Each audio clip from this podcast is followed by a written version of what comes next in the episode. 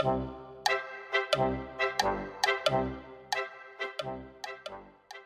い、こんにちは。こんにちは。はい、姉様の給湯室です。よろしくお願いします。よろしくお願いします。はい。はい。今も私ですね、収録する前にもぐもぐタイムをしてたんですよね。うん、おにぎりを早食いするっていうのを やってたんですけど。急がなくていいのに。なんかやっぱ急いじゃうよ。そうか。うん。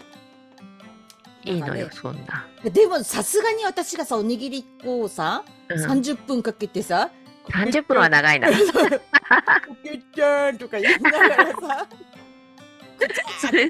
スローモーション。今日何喋ろうかとか言いながらさ、食べたらさすがにイラってするやろ。どうしたってなるね。ゆっくり食べていいとは言ったってなるよね。確かにだけれども。そういうそういうことじゃないってなる。そうね、うん、あの許容範囲っていうものがありますね、うん、きっと。そうよ、おにぎり1個だったら多分10分よね。10分だね、うん、おにぎり1個10分かけて食べるの結構難しそうよね。あー、そうね。どう？日頃早食い？いや、私ゆっくり結構。ああ、そうだらだら食べる。私も結構長いんだよな。うんゆっくり食べたい方なんだよな。でもああれだよね、仕事の時とかしょうがないよね。そうよね。う流流し込んでる時あるもんね、お茶とかで。そう、ん。なんか打ち合わせにこの時間までに出なきゃなんないとかって支度してたりしうて、ん。飯の時間っていうか、なんとなくやっぱお腹入れとかないとさ、うん。お腹鳴ったりするのも嫌じゃん打ち合わせに。と思ってさ食べようとか思ってても、結局さ、うん、支度なんかこうなんていうの？ちょっと伸びちゃったりしてさ、うん、食べれない時とかすっごいバタバタ食べるみたいな時あるよね。あるよね。車の中で食べたりしない？あそう。車の中で食べる、うん、そうよね、うん、私会社員の時とか車の中で食べてた毎朝。そうそうそうだよね、うん、私さあの芋をさ、うん。すっごい食べるんだけどさ、うんうんうん。さつまいも？そうそうさつまいも、うんあのなんだっけ炊飯器蒸ししたさつまいもをたくさん冷凍しとくんだけど、うんうん。うちの店の時いつもそれを 解凍して持って車で食べれる時に食べるみたいにして、いいね。さつまいもめっちゃいいらしいもんね。そうらしいよね。ねうんでなんかダイエットにもめっちゃいいって。ああ、そうだよね。うん。でも初めそうそう、そういう、うあの、ダイエットとか体にいい目的で食べ始めたけど、うん。楽なんだよね、すごいく。やー、もうね、わかる。うん、めっちゃ楽。そう。わかる。楽って大切よね。特に昼ご飯。ほんとそう、ほんとそう、わかる。そうなの。いや、昼ご飯をね、私一番食べたくないのよ。ああ、そうなんだね。そう。で、うん私ほらご飯よく食べない抜かしちゃうとか言ってたじゃん。結局その昼ご飯がなんか味噌というか。あなんか仕事の合間にさきちんとさ昼ご飯食べたらさもうやる気なくなっちゃうのよ。そうだね、うん、だからもうなんかおにぎりみたいなやつでカパって食べる方がいいああ、確かにね。うん。なんか一日家で仕事の時のお昼って結構さ、めんどくさいしさ、タイミングも難しいんだよな。そう、めんどくさい。で、私がね、あの、ワンプレートとかが嫌いなのよ。もうきちんとおかずをちゃんと皿に乗せないと。あ、ああ、食べるとしたらちゃんとそうそうそうそう。食べたいのね。そうそう。嫌なのよ。あああ、そういう性分ってこと？そうそうそうそうそう。食べたいんだね。うん、もうなんか子供の頃からさ、なんかそれで育ってるからもうそれになっちゃうのよね。うん、うん、どんなになんかほらおしゃおしゃれじゃんなんかワンプレートに。ああ。あれにさしてる人いるじゃん。いるね、いるね。そうそうそうそう。でも私そのソースとかその、うん、煮汁が 他のに移るのがすっごい嫌なのよ。あーわかる。やろそれはわかるめっちゃわかる。なんかさ、うん、あのドレッシングがさ白ご飯に移ってる時とかあるじゃん。あやだ。って思うもうなんかもうご飯茶碗に入れろよと思うのよ。ああそれはすっごいわかるわ。うん、そうなの。でそしたら結局さその準備する時間もだしさ洗う時間もかかるからさ、じゃあ食べないわってなるの。ああまあね。確かに。私もソースとソースが混ざるとか嫌なんだよな。嫌だよね。ああ、嫌だね。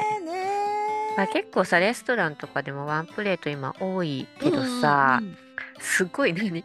すっごい大きいのにちょこちょこ乗ってくるのはまだ許せるんだけど、うんうん、割とファミレスの、うん、あの安いランチとか食べるとさ、うん、本当にいろんなものちっちゃい皿に乗っかってくる時とか、うん、嫌なんだよね。米まで乗せない。ああ、もうそう、わかるもうわかるだから私もう生生野菜とハンバーグとかも許せないのよもう。あそうそうそう。わ、うん、かる。やろ？ね？あのあの生野菜のキャベツたちにあのあのハンバーグのさうんうん。タレ、タレ？タレ？ソースがさ、つくのがもう嫌なのよ。わかるわでもサラダの方にはフレンチドレッシングとかかかっててさ、もうだからそうね。いやランチワンプレート多いからな。いやだからさ、あのワンプレートはおしゃれなだけだよね、あれ。機能性悪すぎと思うね、私は。食べる側としてはね、うん、ちょっとこことここ開けてもらえませんかねみたいのはあるよね。うん、あるよね。うん、あそうかあれカフェ側からするとさ洗い物が減るっていうメリットがあるのかそう今初めて気づいた。そうだと思うよ。洗い物減ら減るよね、だいぶね。そうだよね。それで、うん、それでいてさ、なんかさ、もう、うわ、うしゃりとかって喜ぶ人がいるからさ。ね、言い方？ババカがあってもバカがお前たち喜んでからって多分思ってるよ、ね、しめしめって。こっちはもう楽になると思ってこうワンプレートにしおるとけもバカがお前たちはって多分思ってる、うん、そうなんかさあの、私はさ、うん、グラタンとかドリアとかさあの、うん汁が混ざらないやつあるじゃん。うんうんうんうん。あのね、私が行ったそのランチのところが、うん、その大きいプレートにそのグラタンの皿ごと乗っかってたんだよ。ああ、もうやだやだえ、そ、ああいや、でもね、それはさ、うん、そのプレート、なんでそれ、そのでっかいプレート逆に邪魔じゃないって感じなんだけど、うん、グラタン皿が乗っかってる向こうに、うん、サラダとスープの器が乗っかってたから要はさ、うん、ワンプレートだけどお盆みたいに使われてたのよね。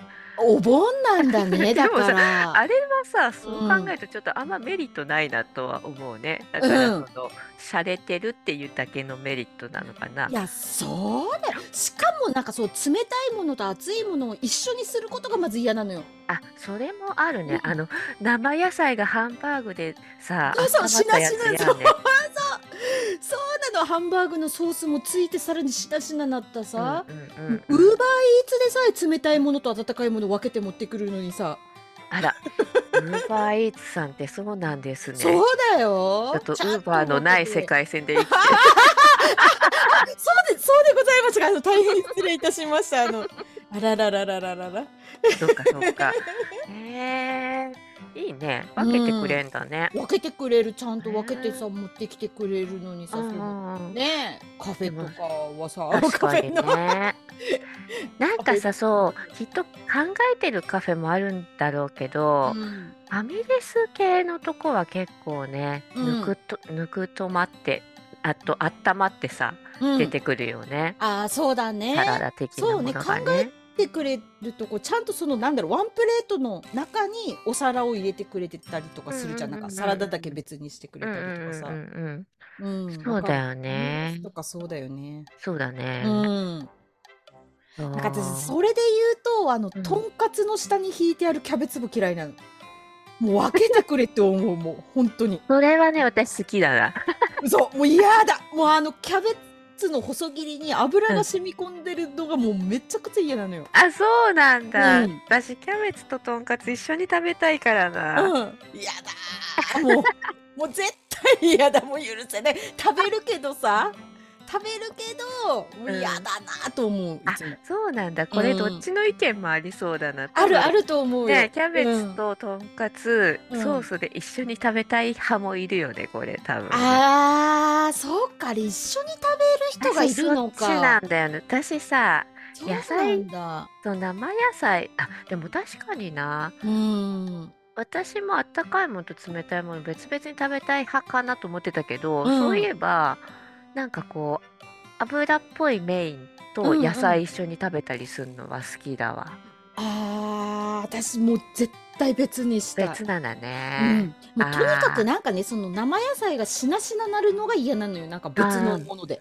ああ、ああ、そうなんだ。うん、それもともと蒸し野菜とかは好きなの。大好き。野菜とか。温野菜と蒸し野菜と生野菜は全く別物ってことだね。別物別物。ああ、そうかそうか。なんかそのほら添えてある生野菜が、うん、なんかそうで他のもので侵食された状態が嫌なのよ。もうなんか、ね、熱だったり味うん、味だったりとか。俺たち本当はこんなんじゃないのにみたいななんか。ポテンシャルを潰されてるけど、ね、な。んかあるじゃん。なんかた例えばほら満員電車とかでさ自分めっちゃ右霊にしてきたのにさ隣にめっちゃさもう汗っかきの人が来てさもう自分のさ新品の奥に汗ぴっちょびちょつけられてさわ違う。もうそんな感じ。もうやめてやめてって汗ついちゃうみたいな。あパリッパリのところをこう、ちょっと湿気出されてるみたいな。そうそうそう。せっかく今からデートだからもう朝からシャワーも浴びて綺麗にしてきたのにその汗っかきの人がもう夫婦言いながらめっちゃめちゃめっちゃめちゃしてきてやめてみたいな感じだよ すごい例えだね。わかりやすいやろでも今の。わかりやすいわかりやすい。そうそうそう。わかるね。うん。だからもうねキャベツからするとわもうこんなに綺麗にね細切りにしてもらったのにああみたいな、やめてみたいな。ものすごい張りを持ってね生成されてるのにね。そうそうそうそう。そうだね。ただ ほら。あのとんかつの下のキャベツってさあれ汗をあ汗汗じゃない。汗じゃない。汗って言っちゃった。汗の話してたから。汗って言っちゃったよ。あの油を吸うためにあんま変わらんやったねでも。なんか。いやちょっとでも気持ちは結構違うね。そうそうそう油を吸うために、やつらは存在してるのでまずそうか。うん。あ、受け止めるべくあそそうそうそうそうそう。だからもう縁の下の力持ちみたいな感じでなおさらおいし美味しいですよねみたいな。ああ、そういうことか。うん。でもそれは嫌なのね。嫌だ。もうお前はこあの別で活躍してくれって思う。それあのさ別盛りとかしてくれるんだよねきっと。あ、してくれるしさ、なんかね、私が好きなとんかつ屋さんは、うんうん。あの、なんていうのかな、同じ皿にキャベツととんかつがあるんだけど、とんかつの下には網が引いてある。あ、それあるよね。うん、それでいいじゃん最近それあるよね。うん、底上げしてあるよね。私みたいなお客さんが結構いるんじゃないの？ああ、そうだね。うん、なんか残されたりとかさ、キャベツああ、あ下だけ残したりみたいなことあるかもしれないね。ああ、確かにだね。うんうん、へえ。あ、でも最近増えてるイメージあるね、ねその方がね。ねそうなのよ。だから別にキャベツを引かずとも網を置けばいいのよ。そうだね。うん、ああ、確かに。うん。いやね その満員電車の例えはだいぶ面白いけどね。すごいわかりやすいと思ううん。うん。そうね。うん。でもだいぶそのキャベツキャベツ優位だね、今の話でいくとね。あのー、とんかつが汗って言われてるからさ。そうそう。いや、なんかさ、あの、やっぱ弱い、弱いじゃん。生野菜。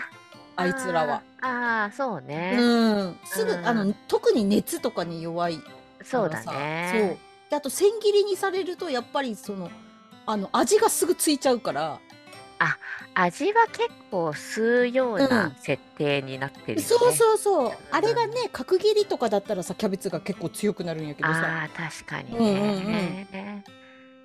いやでもキャベツさ、とんかつ屋さんのキャベツ美味しいよね。めっちゃ美味しいよね。美味しいよね。キャベツだけおかわりみたいなとこわかる私めっちゃキャベツばっかり食べてるの。あ、食べるよね。とんかつじゃなくてキャベツ食べに行ってるのかなっていうぐらい。食べるよね。うん、なんかすっごい細切りだよね。ね、ふわふわにしてね。ねそうそうそう。あれいいよな。ね業務用の。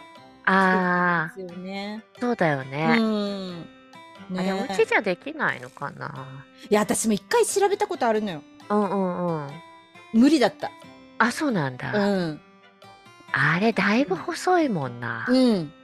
なんかいろいろだから器具とかも調べたんやけどさ。なんかあのピーラーのでっかいのみたいのとかね。あーなんかあるよねあるよね。ああいうのでできないのかな、ちょっとやってみたいなって思うけど。そうなのよ。ね。ねでもなんかそこにばっかりさ神経飛ぶ時間使えないしか そういうのあるよね。そう、うん、そうなのうんうんこれ、これまあ時間かけて丁寧にはわかるんだけど、うんうん、千切りだけにそう力を込めていられないみたいなあるね。ねあるよね。で、ちなみに私家庭で出される千切りが嫌いなのよ。うん、おお。でもと？んかつ屋さんの千切りは好き本当に。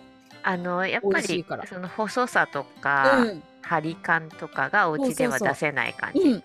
そうそうそう私の千切りとか私もうさ大雑把だからさ僕ガガガガガガってとにかくあのスピード重視だからあああそうなんだね、うん、なんか美味しくないんだよね。ああやっぱ切り方はあるよね、うん、あるとは特にねきっと大事なんだろうね、うん、うん、でもななんかね一回なんかむ向きも大事って聞いたことあるんだよね。なんかそのキャベツの。繊維そうそうそうそう。なんか繊維に沿るそ反るそういう？ええ、そう、繊維。ああ、そうそうそうそうね。そうあ、そうなのかもね。やっぱさ、どう頑張っても、あの芯のところとかさ、芯とか全部捨ててんのかな？芯も。いや、芯も入ってる。あ、そうなんだ。うんうんうん薄いからあんま感じないってことか。私、あれバイト先で使ったことあるんやけどさ、ああ、ほんキャベツを押し付けてガーって押し押し付けるだけなのよ。あ、へえ。うん。え、大きい機械なの？そうそう、大きい機械。へえ、そうなの。すごいね。うん。業務用はすごいな。そうそう、それで私一回、そう、高校生の時だよ。だから今からほんと30年ぐらい前の話で、そういう機会あったんだけど、なんかそれで向きが違ったらしくて、うんうんうん。なんかめっちゃ怒られた。これじゃダメだと。べ弁当屋の。店長ああ、そうなんだ。うん。向きね。うん。向きは考えたことなかったな。でもだ、確かにね、美味しい切り方の向きがあるんだね。そうそうそう。あとなんか家庭でするときは絶対1枚ずつ分解して切らないといけないみたいで、ね。えー、いや、そうだよね。もう、私でもか塊で切っちゃうじゃん。わあ、塊で切るよ。塊で切る、切る。そうそうそう。だからもうなんかね、もうキャベツが、あの、多分ああ、もういいわってなるんだろうね、もう。この程度でっていうね。もううまいです、全然、あの、愛ないな、みたいな。じゃあ別に美味しくならんよ。このくらいだよっていうとこがあるのね。そうそうだからやっぱちゃんと私たちが一枚ずつ一枚ずつ大切にもう千きちんとあの千切りすればふわふわなって愛されキャベツですよだから。愛されたキャベツは美味しくなるんですよ。一枚つか、ハードル高いなどねえ。塊だよ。ねえ、あと私発見したのが、あの普通のいつも使ってる包丁じゃなくて小さめの包丁、うん、がいい。なんか小さめの包丁っていうか、あのあなんだろう。刃の厚みが薄いナイフああ、あれがすごい美味しく切れる。あ、そうなんだ。うんそれやってみたことないな。だから私なんか結構刺身包丁とかで切ったりしてた前。へえー。あの刃の薄いやつ持ってるんよね。あの刺身を本当に切るだけの包丁。刺身包丁ってさ前もこの話になったけど、刺身包丁ってあんまり持ってないよね。ね でもそれが私本当驚いたんだよね。いやーすごいわ刺身を切るっていうことがさ1ヶ月のうちに何回もないからね年間1回あるかどうかくらいの。あそうだよねさ、うん、魚をさばかない、さばかないね。いやでも生活できるもんね魚さばかずに。そうだね。うん。うん。そうそう、でもなんかほら、私の地元とかさ、魚釣りしてる人とかも多かったし、お店でも普通に一匹のまま売ってあるから。うんうんうん。うんうんうん。それはそれで憧れるような、本そうそうそうそう。本当に友達とかがね、もう魚釣り行ってきたけんとか言いながら遊びに来たりとかするから、へ持っとかないといけないのよ。ああ、そうなんだ。えー、なんか一回ねご近所の方が釣った魚を丸のままくれたことがあったけど、うんうん。結構ね、うん。あのー、なんだったのかな。丸のまま食べられるような魚だったんだよ、ちっちゃい。い、うん。イワナ？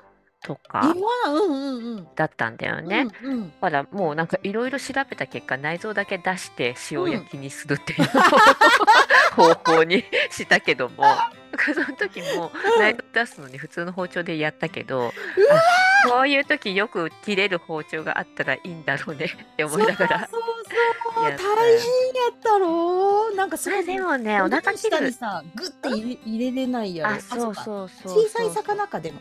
そうそうそううそう、ちっちゃんい魚だから、うん。うまあ、ん。気をつければって感じだったけうど、大きいーん。魚無理だね。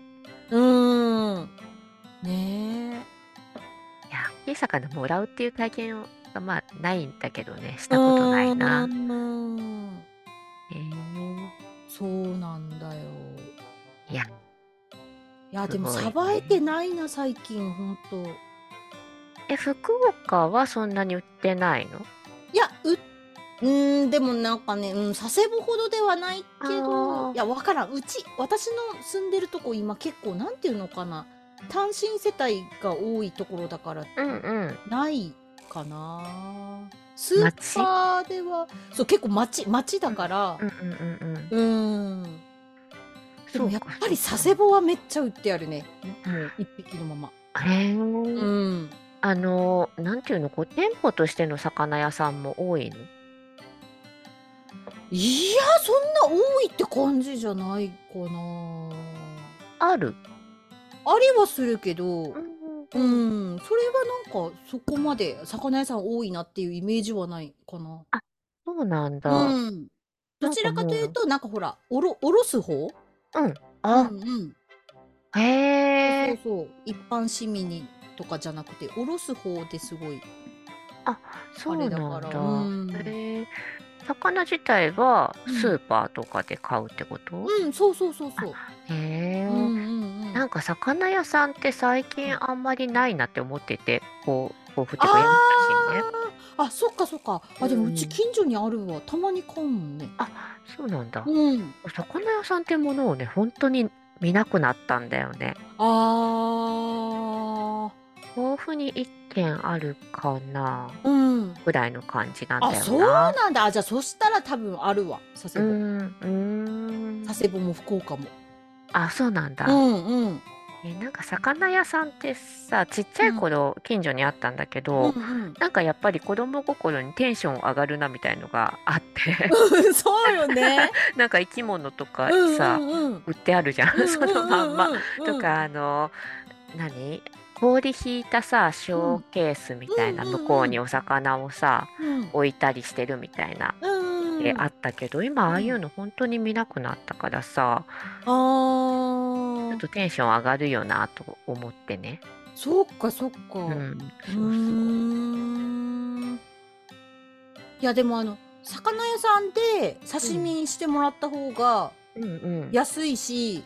あうん、ー、もしくは魚屋さんでも丸一匹買ってきて自分で刺身にした方が安くつくから、もう本当にあ刺身食べたいときは魚屋さんに行く。ー、いいね。めっちゃうん、いいね。うん、素敵だな。それ、あ、うん、でも、あれなのかな？魚屋さんをうん。使い慣れてる人はそういうことできるのかもしれないな、こっちの人ああ、でも。そううね。いや、でん。もね、うん。多分ね、これ私とかぐらいかな。同年代だったら、魚屋うん。さんで買ったことないって言ってる子が多いとあ、思う。佐世そうなん。だね。うん。へえ。私がやっぱちょっと特別なのね。その、へえ。酒場、魚に触れ合ってきたみたいな子うん供の頃から。うん。うんうんううん。へえ。ん。そうなんだ。うん。もちろんさばけない子もいるし。あ、そうだようん。ね。いやそうそうそう。ー。私子供の時からさばいてたからさ、もう魚はさばくものみたいなさ、なんかそこに壁がないんだよね、全然。ああ、へうんうんうえ。ん。そうか。そうそうそいいね。う。魚、魚いいよね。ねえ、お魚いいようね。ん。いやーでもこれが、あの、父がようんうん。く刺身作ってくれるんやけど、うんうんやっぱうん。父が作ってくれた刺身が美味しいんだよ。もうえ。私が作った刺身、あんま美味しくないんだよね。それっでさ、切り方とかさばき方へえ。方、本当に切り方。だから料亭とかで食べる刺身美味しいじゃん。ああれって新鮮なだけじゃなくてやっぱ切り方がすごいうまいからへえ。キャベツと一緒だよだから。あ切り方って全然味そうか、切り方大事なんだね、めっちゃ大事。そうそう。なんか私なんか下手くそだからさ、やっぱ三枚におろす時とかにね、ガタガタしたりとかするんで、ああみたいな。ああ、へえ。そうそう。いやうーん。そうか。そうなの。私も最近包丁が切れなくなってきて包丁買おうと思ってたんだ。うんうんうん。包丁買おう。今の話で、うん、すぐ買おうって思った。あの、やっぱさ、下手は、あの、うまくはないんだよね。うんなんていうの？すごい切るのが得意とかじゃないなって、うんお料理の味付けとかとまた違うなっていう気がしてて、切るっていうことが。そうだね。から、あの、お母さんみたいになかなかうまく切れるようになんないなって今でも思ってるんだよね。その上、包丁が切れないともうひどいもんなのよ。ああ、そうだね。そう危ないしなっていうのもあるし。あ、研いだりしないの？あのね、うん、研いで使ってたのね結構長い間、でもこの間母が来た時に、うん、あのもう研ぐよりも、切れる鉄の包丁を買いなさいって 言われて確かにと思って。そうね。いつまでも研げば綺麗に切れるようになるのは、うん、鉄の包丁だからとかっつって。ああそれあれはステンレスかなんかの包丁使ってるんだけど、うん、ステンレスはねトイレもステンレスだからみたいなこと言われて、うん、そうか鉄ねっつって。うん鉄の包丁の方が絶対いいよみたいなことを鉄かでも鉄さすごいお手入れ大変だよね。そうなのよ。それがさ、うん、あるからステンレスを使ってるんだけど、うん、あの母世代の人たちはやっぱり鉄をちゃんとね手入れしながら使うのが一番いいみたいなことを。でもね私両方持ってるんだよ。刺身包丁が鉄なんだよね、うんうんうんうん、めっちゃ大変だよ。すぐ錆びるもんそうなんだよ。うちもさ、実家がさ、ずっと鉄だったから、あの、それもさ、見てるから鉄買ってないんだけどさ、どうかね、そうだよね。ねあ、でも一回も使ったことないの？鉄。実家にいる時しか使ってないから、うん、自分が家事の中心になってからは使ってないな。うん、ああ。一本買ってみっかな。そうだね。一本、一本買ってみなよ。そうだね。それでも、絶対耐えられないと。これは無理ってなったら。そうそうそうそう。そうだよね。あ、でも、確かに切れるステンレスを買い替えていくっていうのもいいだろうなと思うね。うんうんうん、私もさ、結婚した時にさ、結構いいステンレスの包丁買って、いまだに使ってるもんね、現役で。そうだよね。うん、でいろんな人から褒められる。なんかうちのキッチンに来た時。めっちゃ切れるって言って。あそれ定期的に研いでるからってあ研いでる研いでる。うん。うんうん。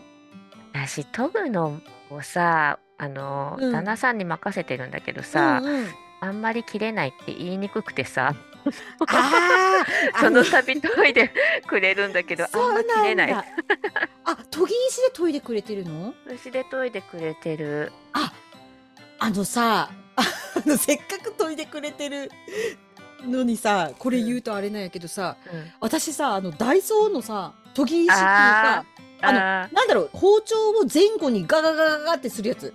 があるのよ。あれめっちゃいいからあれ使ってみてちょっと。ダイソーでいいの？うん。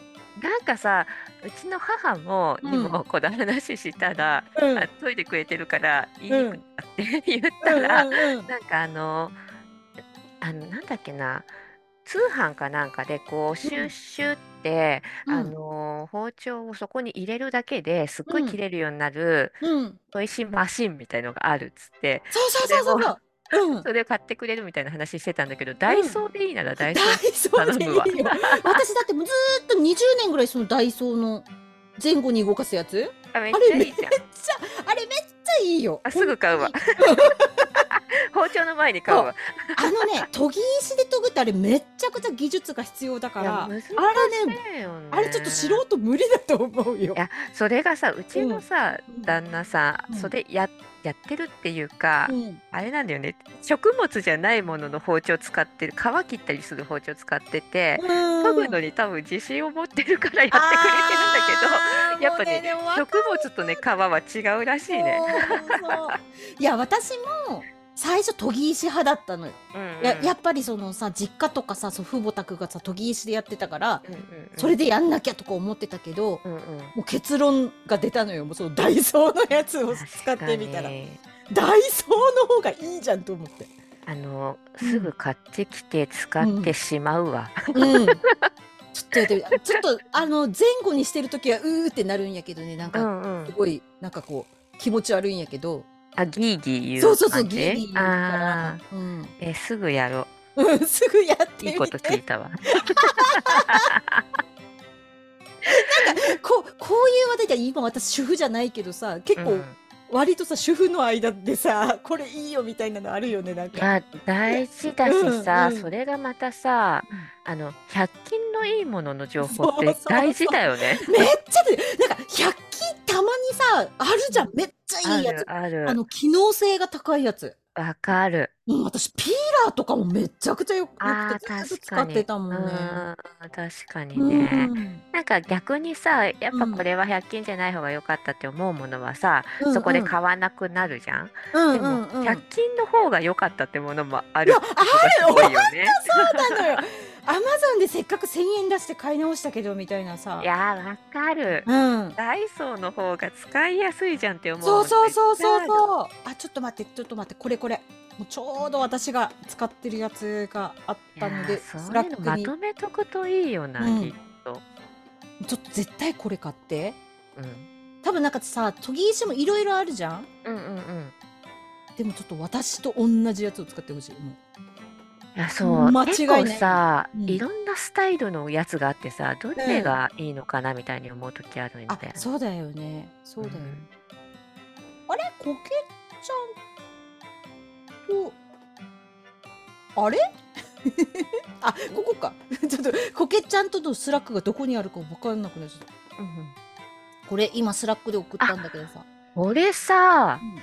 母が言ってた通販で買うって言ってたやつと見た目全く一緒なんだけど。これ100均で売ってんの？やばいこれやばいでしょ。やばい。これはすぐ買うわ。これ100均で売ってるんだ。これめっちゃいい。もうなんかさ本当に研いだ後ねもうトマトとかスパスパ切れるもん。シュワシュワシュワシュワみたいな。すごい、うんちょっとこれ、あの、聞いてて包丁切れない人みんなどんなかなって欲しいなって思うはずだね。うんうんうん。これは言語化が難しいけど なんかこう、あの、ハンドルがついてて、こそうう入そうれそうそうてそう。ハンドルがついてる前後に押したり引いたりできるやつだそう。ね。いや、これは買いますよ。これ、ダイソーで売ってるか。うん。いやそうなの。ででもねこれ多分ステンレスじゃないと使え使えるのかな？鉄も使えるのかな？でも結局鉄のやつってその、うん、なんだろう切るとこの刃だけじゃなくて刃全体を手入れしなきゃいけないから、あその濡れっぱなしにしといたらいかんじゃん、うん、そうそうそう。で鉄の包丁って大体柄の部分が木じゃんそうそこよ、そうウッドだからさそこがやっぱ腐ったりとかするからさちゃんと乾かさないとさ、ね、腐ったり、うんそこかびたりとかね、するよねそうそう確かにそれ考えるとな、うんちょっとい忙しい人向けではないよね。そうね。う、ん、いいのはわかるんやけどね。そうだよね。いいっていうのはわかる。確かにみたいな。ほんとね。うん、うんいや、これを先に買うわ。だって、100円でさ、試さないかことはないよね。試さない理由がないわ、理これは。由がないよ。でもこれ絶対多分ね、ツイッターとかで言ったらね、多分なんか言ってくるやついるんだよ。絶対いる。いやもうなんかそれ、そういうのはちょっと包丁研ぎにはとか多分絶対言うやつがいるかもしれない。ああ、包丁にとって良くない的なこと言そうそうそう、なんか、あのそういうのは、みたいな。ちゃんと研ぎ石の方がいいと思う。痛みますとかね、そうそういうことを言う人いるよね。うんうん、でもそんな、毎日ね、もうななんか親の敵みたいにガリガリするわけじゃないじゃないか。ねまあ、なんか言うと批判の声みたいなことそうそうはね、しょそうっちゅうそうそう。あるんだよね。なんかさ、私たちだって、その鉄の包丁とか、ほ研ぎ石がいいって分かってるけれどもっていうところがあるじゃん、なんかもう。そうなんだよね。うんそうそうそうそう。それがさ、うんあの全方位的にいいってわけじゃなくてみたいな。どこかにね着目すればそれがいいとかね選ぶっていうのはわかるよね。そうなんだよだから私たちが求めてるキッチン用品のさそのなんだろう機能性の部分ってさやっぱり使いやすいとかさ、そうね。ねうん手間がかからないみたいなのは結構優先がうんさ高くなるじゃん、うんそういうの。手間がかからないはすごい大事なことだよね。いやそうなんだよ、うんなんかさ私さフライパンを全部鉄のフライパンに変えようと思ってねうんうんうん。鉄のフライパン買ってもうやっぱりすごいいいのよ。ででも使った後にもうあのなんだろう調理した後にすぐ洗ってそれも大変なんだよな。そうで油でねなじませなきゃいけないんだよね。ああ大変。でそうなの。で私その作ったらすぐ食べたいから熱々のうちに。うんうん。それでなんかあーとかなってそうね。うん確かにで。もなんかさそういうのキャンプの時とかだったら楽しめるけどさうんうん日々の生活でさなんかそんな余裕ないのよやっぱり道具のお手入れをきちんとするみたいなのがさ。あ、そうね。うんああ、わかるわ。もうちょっ。とした時間なんやけどね12、うん分ぐらいで済むことなんやけどさ、うん。なんかそれがタスクになっちゃうのよもうんうんう。う。うんん。わかる。なんか、あの、丁寧な暮らしっていう言葉あるじゃん。うんうんうん。丁寧な暮らし、確かにね、うん憧れるしさ、素敵とかうんいいなとか思う部分もあるんだけど、うんなんかそれが、それが優位なわけじゃないっていうかさ、そうそういやそうなんだよね。あの憧れはするけど、それをさ、万人がやらなきゃなんないことでもないし、ないないない。たらあれだけど、時間余裕ある人じゃないとそれできないよねみたいのはう、んすごい思う時あるよね。あるある。あとさあれ結構さ田舎の人さ結構しらっとした目で見てるよねあれ。あ、そうなの？だってね丁寧な暮らしとかでさ、ゆた豊かな暮らしみたいな感じでやってることって、うちの祖父母のが田舎の家でやってることとか、ああ、そういうことね。うん。そうそうそうご飯は釜で炊いてみたいえなさ、えね、そそううね。焼き魚は七輪で焼いてみたいな。ああ、まあ確かにうね。ん、ちょっとあのー、前時代に帰ろう的な動きだよね。まあ確かになんかそれをうん。おしゃれな感じに見せてるみたいなのはあるようんね。うん、いやそれ普通に田舎でやってますけどねみたいに。そうだあるん。ただなんか本当にそれをさ、ライフスタイルとしてやろうとしてる人たちってさ、お金も時間もめっちゃかかってるなとかい思う、やそうだ。ね。だからうん何かを多分捨てなきゃいけないんだろうね。例えばなんうんか仕事をする時間とかさ、そうだうんね。うん。そう私たちも忙しくなかったらさなんかするかもしれないけどさ。なんかそれが仕事だったらするわ。そうよね。なんかアウトプットししなきゃいけない。それを仕事にすればいいんだよね多分ねそうそう。丁寧な暮らしをね。わかるわかる。なんかたまにね、そういうふうに、なんだったらそれできるかなって思った時に、仕事ならできるわといか、やー確かにな思うそう時ある。だよねいやなんか私武田さんに言われたことあるもんな。なんか私金になることだったらするみたいな。その気持ちわかるわ。そう。めっちゃわかる。金になることだったらするってめっちゃ面白いよね。だから めちゃまあめちゃ。そう思われてたのかと思ってうん。なんかさ、このお金と自分たちのさ、考え方ってすごいたまにさ、うん。考えることあるんだけど、うん。何もそのすごいお金持ちになりたいとか、うん。思ってるわけじゃないんだけど、やっうんぱり相応の対価っていうのは大事な話だと思ってるすそうごいあるんだよね。でしかもなんかほらお金だけじゃなくてさうん。なんかしらメリットがあれないとやれないみたいな感じになっちゃってるじゃんやっぱなんかさ。そうだよ。うん、それはあると。ねね。うん。そうそういや大事なことなんだよねね。って思うよね。ね。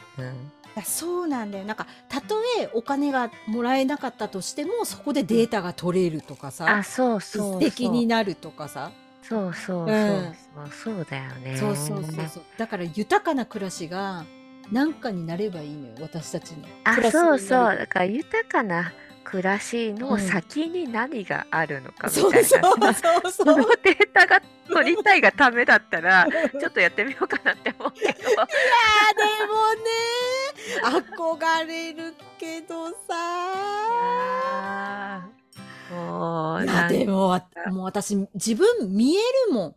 なんかその映像に映ってないところでステンレスの包丁使うもん多分。それは。わかるわ。やろう、うん、そうそうそう。その動画の中では鉄のさ包丁を毎日お手入れしてますとか言いながら使ってさ、私も絶対無理だって、うん、絶対無理だし自分向いてないなってすごい思うから、うん、私はやっぱりそういう生活を NHK とかさ、うん、E テレとかで見て、ああめっちゃ素敵だなって思いながら、ソファーでなんか全然丁寧じゃないもの食べるみたいのがあってんだと思う。しかもなんかすごい効率中だから、やっぱ効率を優先しちゃうしさ、まだまだゆ豊かなその気持ちになれない。ああ、そうだよね。まあ、確かにあれがあったら3分の1の時間で終わるわみたいなのはあるからね。そうだよさっきのさダイソーのさ本当だよ。研ぎだってそうじゃんなんか。本当だよ、ね、もうダイソーのさ便利グッズと暮らすみたいなのがさ、うん、ある意味豊かじゃないですか新しい 新しい文明がこんなに安く手に入るって。ねえそうだよね。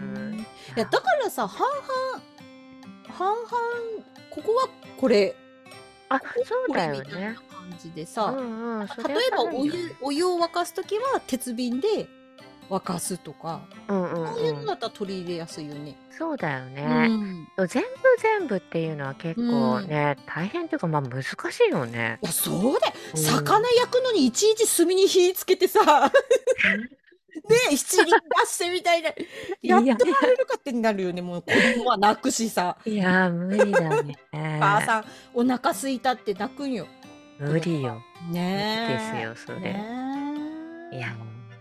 いやでもさ私さ母の話聞いててすごいなと思うんだけど、うんうん、祖父母宅がすごいど田舎だから母が小さい時にお手伝いでね、うん、あの毎日こう白米炊いてたんだってご飯炊いてたんだってうんうん、それがまずはじ まず山に行って、うん、その木を取りに行って、うん、焚き木を取りに行ってでそれで 火つけて、えー、で外の釜にあお米洗って釜で炊いてたんだって小学校1年生の時から。すごくない？すごい。すごいよね小学校1年生の時からさ。かまどで米炊いてたって。すごいね、うんだからさ、昔のさ、生活をしてきた人たちっていうのはさ、うん。やっぱ強いよなとは思うんだよね。なんていうか、うん。生命力といううんか。うんうんうんうん。だから今の子供たちってさ、自分もさ、なんていうの、豊かな時代に育ってるからさ、そういう生活とか全然したことないじゃん。うんうん。だからすごい昔の人たち強いよなってあの昔の人っていうこともないよね。うちの親たち世代はまだそういう感じそうだよだったんだね。いや、そうそうそう。いや、だからね、私がキャンプに行きたいとか、その実家で炭を、あの、焚き木に火つけたりとかしてるのを見て、うんうんなんでそれをやりたいのかが全くわからないって母は言ってる。ああ、そうか、うん。もうそういうことしなくていい時代になった。そうそう。母とかにとっては日常のことだったけど、今そうやってキャンプに行きたいとか、そうやってなんか豊かな生活をしたいとか言っている人たちってやっぱり非日常だと思うんだよね、なんか。そうだね。うん。そうだよね。うん、非日常だからいいみたいなのはあるのかもしれない。うん。で本当のガチ勢はそれが日常になっていくんじゃないかななんか本当すごいね。うん。いやそれはすごいな。ねえやだ私はもう炊飯器で炊きますわ。そうね。でもさ、その姉さんキャンプも好きじゃん。キャンプとかアウトドアも好きじゃん。だから、いざっていう時にさ、できないこともないみたいのがあるじゃん。ああ、それはある。そう思うと、うちとかさ家族でほん。とインドアだから、うん。そういうことしたこともないし子供たちにも体験させたことないんだよね。あ、そっかだからちょっと興味今そのなんか私もさ、なんていうの？利益になることならやりたいんだけど、そうでもないことならあんまり気進んでやらないみたいのがあったからアウトドアとかちょっと、うん、今んとこ自分そんなにあの、何？やりたい方の人じゃなかったけど、今の聞いて確かに子供たちと一緒に体験しといてみるみたいのはありだなと思った。ああ、ありだと思うよ。あと、私多分何かあった時にさ、うん外で自分でさ、米炊けるからさ、木とかそれ、そうだよね。強いね、それ。そうそうそうそうそう。火もつけれるしさ。確かに、ちょっとはサバイバルなことをやってみといた方がいいよね。何があるか分かんないもんね。そうそう、防災、防災のなんかポ、ちょっとポジティブじゃないけど、なんかそういった意味でもね、生きる力のスキルの一つとして、子供たちに教えるっていうのは、そう、教育の一つじゃないかなとああ、確かに確かに。自分自身も全然やったことないかうら、んちょっとそういうの体験してみようかな、この春くらいに。ああ、そうだね。なんか一回ね、あの、やってみてほしいのがね、うん。電気を一日使わない生活。うん。すごいね、それ。でもさ、すごいねって言いながら、普通に何？あの、電力でさ、うん。なんだっけ、停計画停電みたいなことしてた時期あったじゃん。ああいうの思うとさ、やっぱそれ体験しとかないとダメだよね。うん。とあのあれはさ何時間みたいに決まってたけど一日やってみるっていいかもね。いやいいよいいよだからなんかさ、家でやるときはその冷蔵庫のとこだけは電電気通して、あとは全部もう切って、そしたらなんか何が必要かってわかるじゃん。そうだね。なんか被災した時にさ。ああ、いいね。なんかその、ちょっと子供たちとイベント的にそれやってみるのいいね。うん。た多分ね、あ、あれが足りない、これが足りないってめちゃくちゃ出てくるはずだし。うんうん。うん。そうだうね。ん。で、特に家族だから役割分担とかさ、自然とできてくると思うんだよね。そうだね。うん。いや、そりゃいいや。うん。いいね。そうそう。あと意外と多分猫ちゃんが怯えたりとかするそう、やっぱね、あの、震災の話聞いて、まあ、自分のたちのことがさ、心配じゃないほど備えてるかって言ったらそうでもないけど、ただ本当に猫のこと心配なんだよね。うんね。カバンにさ、入れる、あの、猫用のこうさ、背負って逃げるようにリュックとか買ってあるんだけど、そういうのにさ、非日常なシーンで入ってこないだろうなとか思うし、ちょっと怖いことあるとすぐさ、狭いとことかに入っちゃうから、そうなるとそれを引きずり出して連れて行けるほどの時間的余裕があるのかとかさ、いろいろ考えちゃうは考えちゃうんだよね。ねそうなんだよ。だからなんか、ちょっとやっぱシミュレーションみたいな、そうだね。うん、確かに。ありだと思う。いややろう。うそれやってみよう。ん。そうだよ。もうだって私もなんかきょえ、去年か一昨年かにね、ネットが2日間繋がらなかったのよ。うんうん。なんかそんな時 あったね。そう。うんうん。めちゃくちゃなんか訓練になったっていうかさ、うんうんうん。もう本当に PC ってただの箱なんだなって思ったネットがああ、繋がんなかったらね。何も使えないの。アドビも使えなくなるのよ。もうネットああ、そうかそうかそうか。そうだよね。今何でも使えなくなっちゃうね。そうそうそうそう。で、そしたら、なんか、どこにどこで仕事をやるべきかとか データはどうしておくべきかみたいなのはめちゃくちゃ、確かに、うん、本当めちゃくちゃ分かったなんか。わあ。えそれなんでん、なんで電気使えなかったネットワーク使えなかったんだっけ？あなんかその大元がなんかネットが遮断されたみたいな感じでもあ何何百億の大損害だったの？ああそうなんだそうなんだ、へえそうそうそうそうあ、だからそういうことにさ、震災とかなくてもそういうことになり得るってことだもんね。んいや、そうなんだよ。ほんと何も使えなくなってね。で、なんかほら、今何でもさ、なんか例えばアレクサとかに全部つないでさ、電気とかもさ、なんかあるじゃん、なんかスマート家電か。うんうんうん。だから、なんか私もいずれああいうのにしたいなとか思ってたんやけど、うんうん、そうそういうのをもう信用しなくなってなんか電気とかなんかそういうネットワークに自分の生活を全て委ねるっていうのは何かあった時危険だと思ってなんか多少う、ね、うん、アナログな部分入れとこうって思ったのとあとネット回線を2つにしただから。あ本当、うん、ポケット w i f i も持ってる。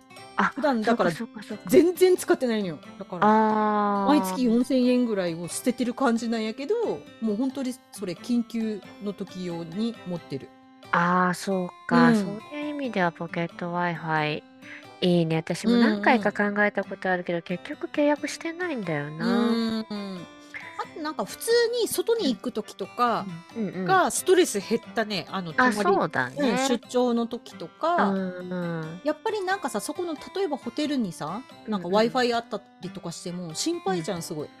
いや、つい最近誰かが言ってたな。うんあの、X のポスなんか誰か言ってたよね、うんうん、なんか抜かれたみたいな。そうそう。すぐ変なところからメール来たりするようになったみたいなこと書いてあって怖っとか思って。そう。で私もそれ見たのよ。でそれ見てなんかしめしめって思って。人の人の不幸で喜ぶってこっちは対策してるわよってね。ああそっか、うん、そうあれ見てあやっぱ w i f i ポケット w i f i 持ってた方がいいんだなって思った、うん、そうだからそのポケット Wi-Fi ができたことで結構 Mac 持って近くのカフェに行ったりとか、ファミレス行ったりとか。確かにストレスないね。そうそう、それはね、なんかそんな感じになるようになった。あと、もしくはポケット Wi-Fi か、あの、キャリア携帯契約してる人は、うんうん。キャリア携帯の、なんだろう、ギガをめちゃくちゃマックスにして、あその携帯、うん、スマホ自体を Wi-Fi にしてしまうみたいな。そうか、それもいいよね。ん。そっかそっか、見積もりの確認だな、そしたら。いろいろまた私は進めて しまってますねね。でもあれだな、その、あ、今ね、ここまででうん。すぐやることは、と 研ぎ石を出すで買うっていうのと、あとやっぱ電気なし生活を子供たちとしてみるっていうのはやりたいね。うんうんうんうんうん。いいですな。いや、そうだよ、多分さ。え、IH? そう、えっとね、オール電化。ああ、だからもうまずお湯すら沸かせなくなるじゃん、そこで。そうなのよ。だからさ、その、計画停電の時にもうオール電化のお家だったから、その時はさ、あの、灯油と電池で、うんうん。あの、温まるストーブと、あとガス台ガス台っつうのかな、うん、あれをカセットコンロ？あそうそうカセットコンロがあって、みたいな感じで過ごしてたけどね冬場はね。ねただ人数も増えたからちょっと備え直しだろうなと思うけどね。あそうだよね。んなんか4月とかすごいやりやすそうじゃね気候的にも。そうだね。ね確かに。夏とかだったらし死んじゃうけど、うん、命の危険が。そうそう、冬場もね、がっつり寒すぎるとあれだねっていうのはあるけどね。そうね、4月いいね。ねちょっとやってみましょうね、それ。そうなのよ。だから私ほら、キャンプ好き、うん。キャンプ好きの人って多分ね、なんか防災の備え好きだと思うのよ。ああ、それあるかもね。そうそうそう。だからなんかそのキャンプグッズを揃えることって結構防災の防災に備えることにつながってて、うんうんうんうん。うん。そうか、そうそこの意識もなんか自然と高くなった。あうん、これ準備しとかなきゃみたいな。ああ、うん。そうなんだ。でも、そうそう、やっぱね、あの、周りでもアウトドア好きな、あの、家族とかね、お友達の家とかあるけど、やっぱすごい、この間話したらめちゃめちゃ、あの、思った以上にいろんなもの備えてたから、ああ、すごいわ、こりゃすごいわと思って、もうなんかみんな真似しなきゃなと思ったけど。もう多分それをあの所持することが好きなよ多分。あでもそれも言ってた。うんうん。やっぱなんかいろいろ揃えたくなるんだよねみたいなこと言ってた。うんなんかね私去年ねすっごい迷ったのがトイレ、うんうんうん、トイレをどうするかみたいなその携帯トイレを、うんうん何を買うかみたいなのでもうめちゃくちゃ1週間ぐらい悩んで、うんうんうん。うん。もしトイレが、買った買った。もしトイレが使えなくなったらとか思って、で、一、回試してみたんだけど、やっぱね、恥ずかしくてさ、それでするのが。で、あとやっぱ難しいのよ、女性って。あ、そう袋の中にするみたいな、トイレをするみたいなああ、そうね。うん。で、あ、これ無理だわと思って、で、なんかその、すぐ折りたたみできるような、その簡易的な、なんていうの、便器みたいなやつ、あれも買って、みたいな。うんあ、でもほんとさ、使ってみとかないとさ、そのいや、そうなんよ。確かにさ、ん。あの、急を要しててできるみたいなことあるかもしれないけど、結構、ま、抵抗感はあるだろうね。ある。なんかさ、やっぱね、私思ったのが、うん。この袋の中にしていいよってなったとしても、やっぱ出ないっていうか、出せないのよ、もう。あだからやっぱ私たちって便器に座って初めてトイレができるみたいにもう修正になっちゃってるから。そうだよね、うん、あだからもう座らないとだダメだなって。あとしにくい普通に。あ、うん、男子だったらいいと思うんだけど。あ、うん、そうだよね。いろいろ、トイレ問題は大変そうだよな。いやそうだよそうだよ。で特にさあのあのー、女子じゃん。女子だからさやっぱりさ、うん、家の中だったらさまだしもさこれが外でどっかでやんなきゃいけないってなった時は、うん、やっぱどうやって目隠しするかとか。うん。本当だよね、うん、なんかねそこら辺登山をしてる人のブログとかがすごい参考になって。ああそうか、そうか。そうそうトイレがないじゃん登山する時そうだよね、うん、だからなんかもう登山してる人のその女性の方はもう本当にでっかいカッパみたいなのを、うん、あの着てトイレするんだって。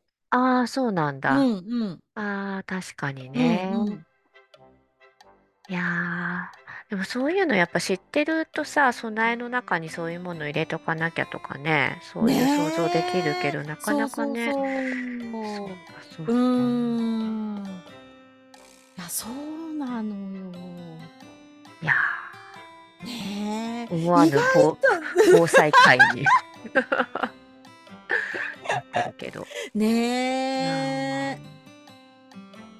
多分さこれが必要だったのかみたいなのが出てくるよね。そうなんだろうね。まさかみたいな。本当だね。うん。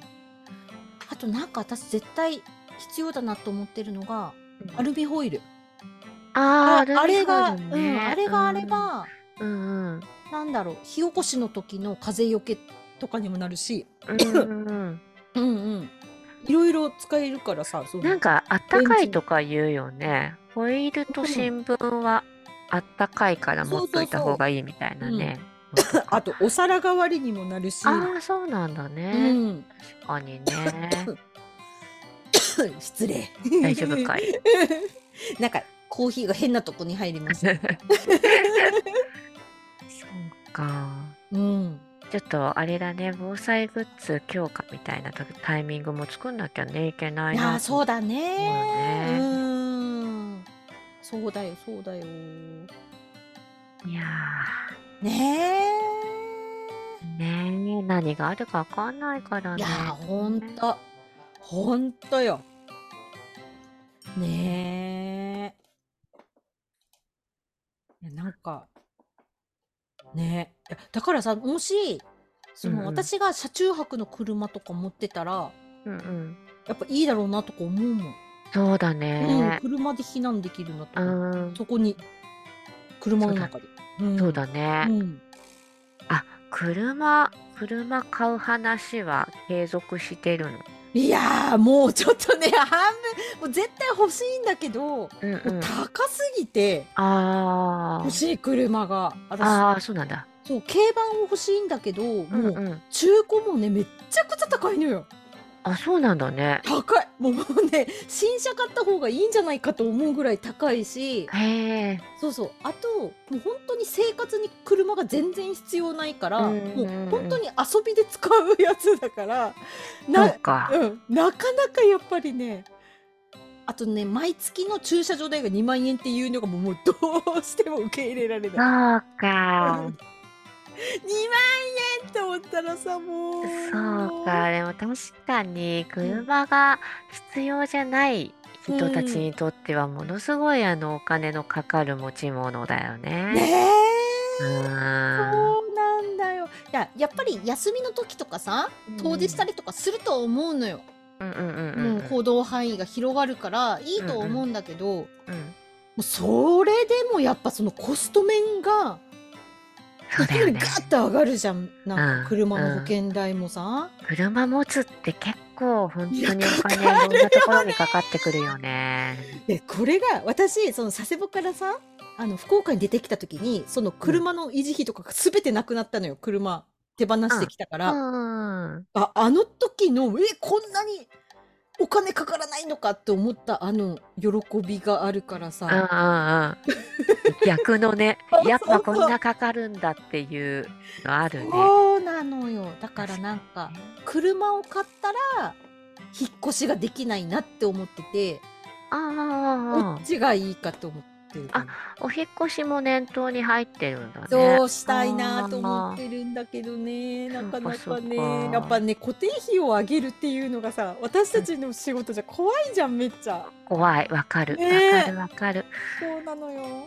今は今大丈夫だけど来年どうなのさ来年どうなのみたいなのはね本当に毎回あるよね。ねあるよね。うん。ほんとあるよねこれさ本うん。当なんかさよく思うんだけどさ、うん。じゃあいつになったら安心するのって思わない？そうそう。そうなんだよね。なんかさこれ例えば貯金が2000万あったとしてもそれはそれで心配って思うんだよね、せっかく貯めたこの2000万がうんうん。ここでだらけることでなくなってしまうとかなんか思うじゃん。うん減るうん。減り続ける一方だとか。うんうん。うん。思う思う。ね思うよ。え そうなっちゃうよね。ねえ。これ本当にさよく一人でこういうこと考えるじゃん。うん。だからここで共有してることに今ちょっと笑いを 感じてしまってあの分かり合えてるっていうね。ね。でも本当にあのフリーランスとかね、うん。個人事業主、まあ、個人の経営者の方とかもさ、デザイン業ってある程度さすごい固定で仕事をしててみたいな人がさ、うん。うんまあ、いるんだろうけど、うんうん。そんなにじゃあ莫大な固定費で仕事をしてるみたいな人がそんなに多くはないだろうなと思うからさ、うんまあ、お金を毎月毎月あのうん。コンスタントに定期的に得ている人にせようん。契約だったりするからさじゃあ10うん。年後どうなってるみたいなことにさ不安を感じたりはそうだよね。そのクライアントさんもさずーっとさ自分そうよに依頼してくれるかもわかんないしさそうなよ。くなるかもしんないしそうなんだよ。そこ自体の存続もさ、計り知れないしそうそうそうさ。そうなんだよねえみたいなこと考えるよね。ねえで現に私なんかさ去年めっちゃくちゃ忙しかったのにさ,、うんうん。さ今さ、結構緩やかに仕事してるからさ、うんうんうんうん。でそれはそれで今なんかその去年全くできなかったその事業の、なんだろう、事業のことや今やってるからうん。今そういう時期でいいやって思ってるからいいけどさ、うんうんうんうん。ややばいよねだから。そのさ、あのそういう時がさ、うん。必要と頭で分かっていながらさ、うん。どこかに不安が降ってくるそうよね。そうなの。そうなの。そうなの。うん私今さ、ね。あのゲー新しいゲーム機を買ってその環境を整えるのに15万ぐらい使ったの、うんうん今月。うん。うん。だからいい最初はそうそうなのもう買うぞーとか思ってうえーってプチプチプチプチってしてたんやけどなんかめちゃくちゃ不安になってきて、うんうん私なんか仕事もせずにこんな大金使って大丈夫なんかなとか思ってきて。いや、わかる。うん。わかるよ、その気持そう。ち。うん。うーん。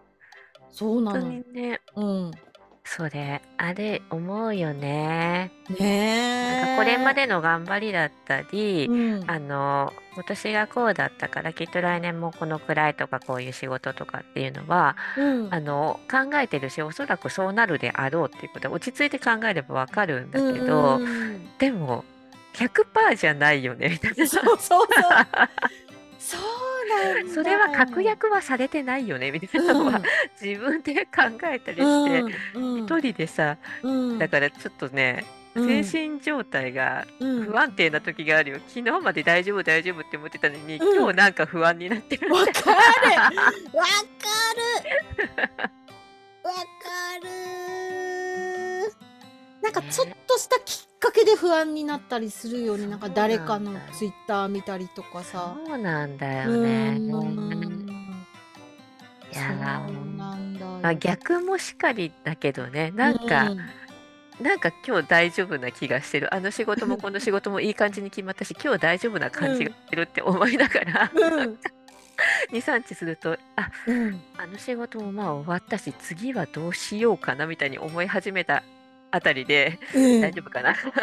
いやそうよね私去年がさめっちゃその忙しかったじゃん？うんうんうん、で12月末とかで全てのもう全てのものを納品して請求書を送った時になんかね、うん、ほっとしたよりも大丈夫かなと思ったの。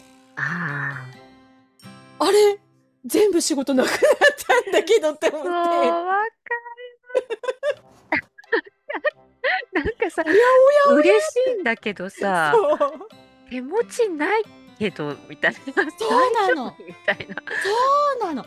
あとさ、私がめっちゃ不安になる時って、あの、もう本当こんなこと言ったら申し訳ないけど、小さい案件ばっかり続く時。なんか例えば名刺のすり増しとか、なんか。ある？やっぱり。あるあるある。もうね、今月名刺のすり増ししかしてないわっていう時私あるんよ。あるよ。うんだからさ、大きい案件はさ、まあ、何、排出していくのも大変じゃん。時間もかかるし、みたいなのもあるから、たまにそういうのばっかり続いてると、なんかすごいこの言い方あれだけど、うん。すぐ現金化できる仕事が。や、そうなの。欲しいって思う時もあるんだけど、それがさの危機を迎えるもんね、逆に。そうそうそうそう、うん。そればっかりだとそうなっちゃうし、そういうのが全部片付くと、うん。あ大きいの今全然ないけど大丈夫ですかねそうなん なんかさ本当に本当にさいやありがたいんだよ。小さいのもすごいありがたいんやけどさめっちゃわかるなんかさ大丈夫かなと思ってさなるね、うん、なんかさあれななんなん？なんか大きいものさ決まる時ババババって大きいものガーって決まるじゃん。確かに。でも小さいもの続くとずーっと小さいもの続くそうなんだよね。あれ何やろうね。何の法則なんでしょうね、うん、これ。あれ何なんだろう？本当にわからん。本当にそうだよ。うん、本当にそういうタイミングあるね。よかった。なんか私だけかなと思ってた。あるある。うんあれなんつってね。そうそうそう。おやおや、これなんかただ私印刷会社してるだけじゃんとか思って。ああ。そう、でも一人印刷会社もめっちゃなんかありがたいじゃん。もうなんかそうね。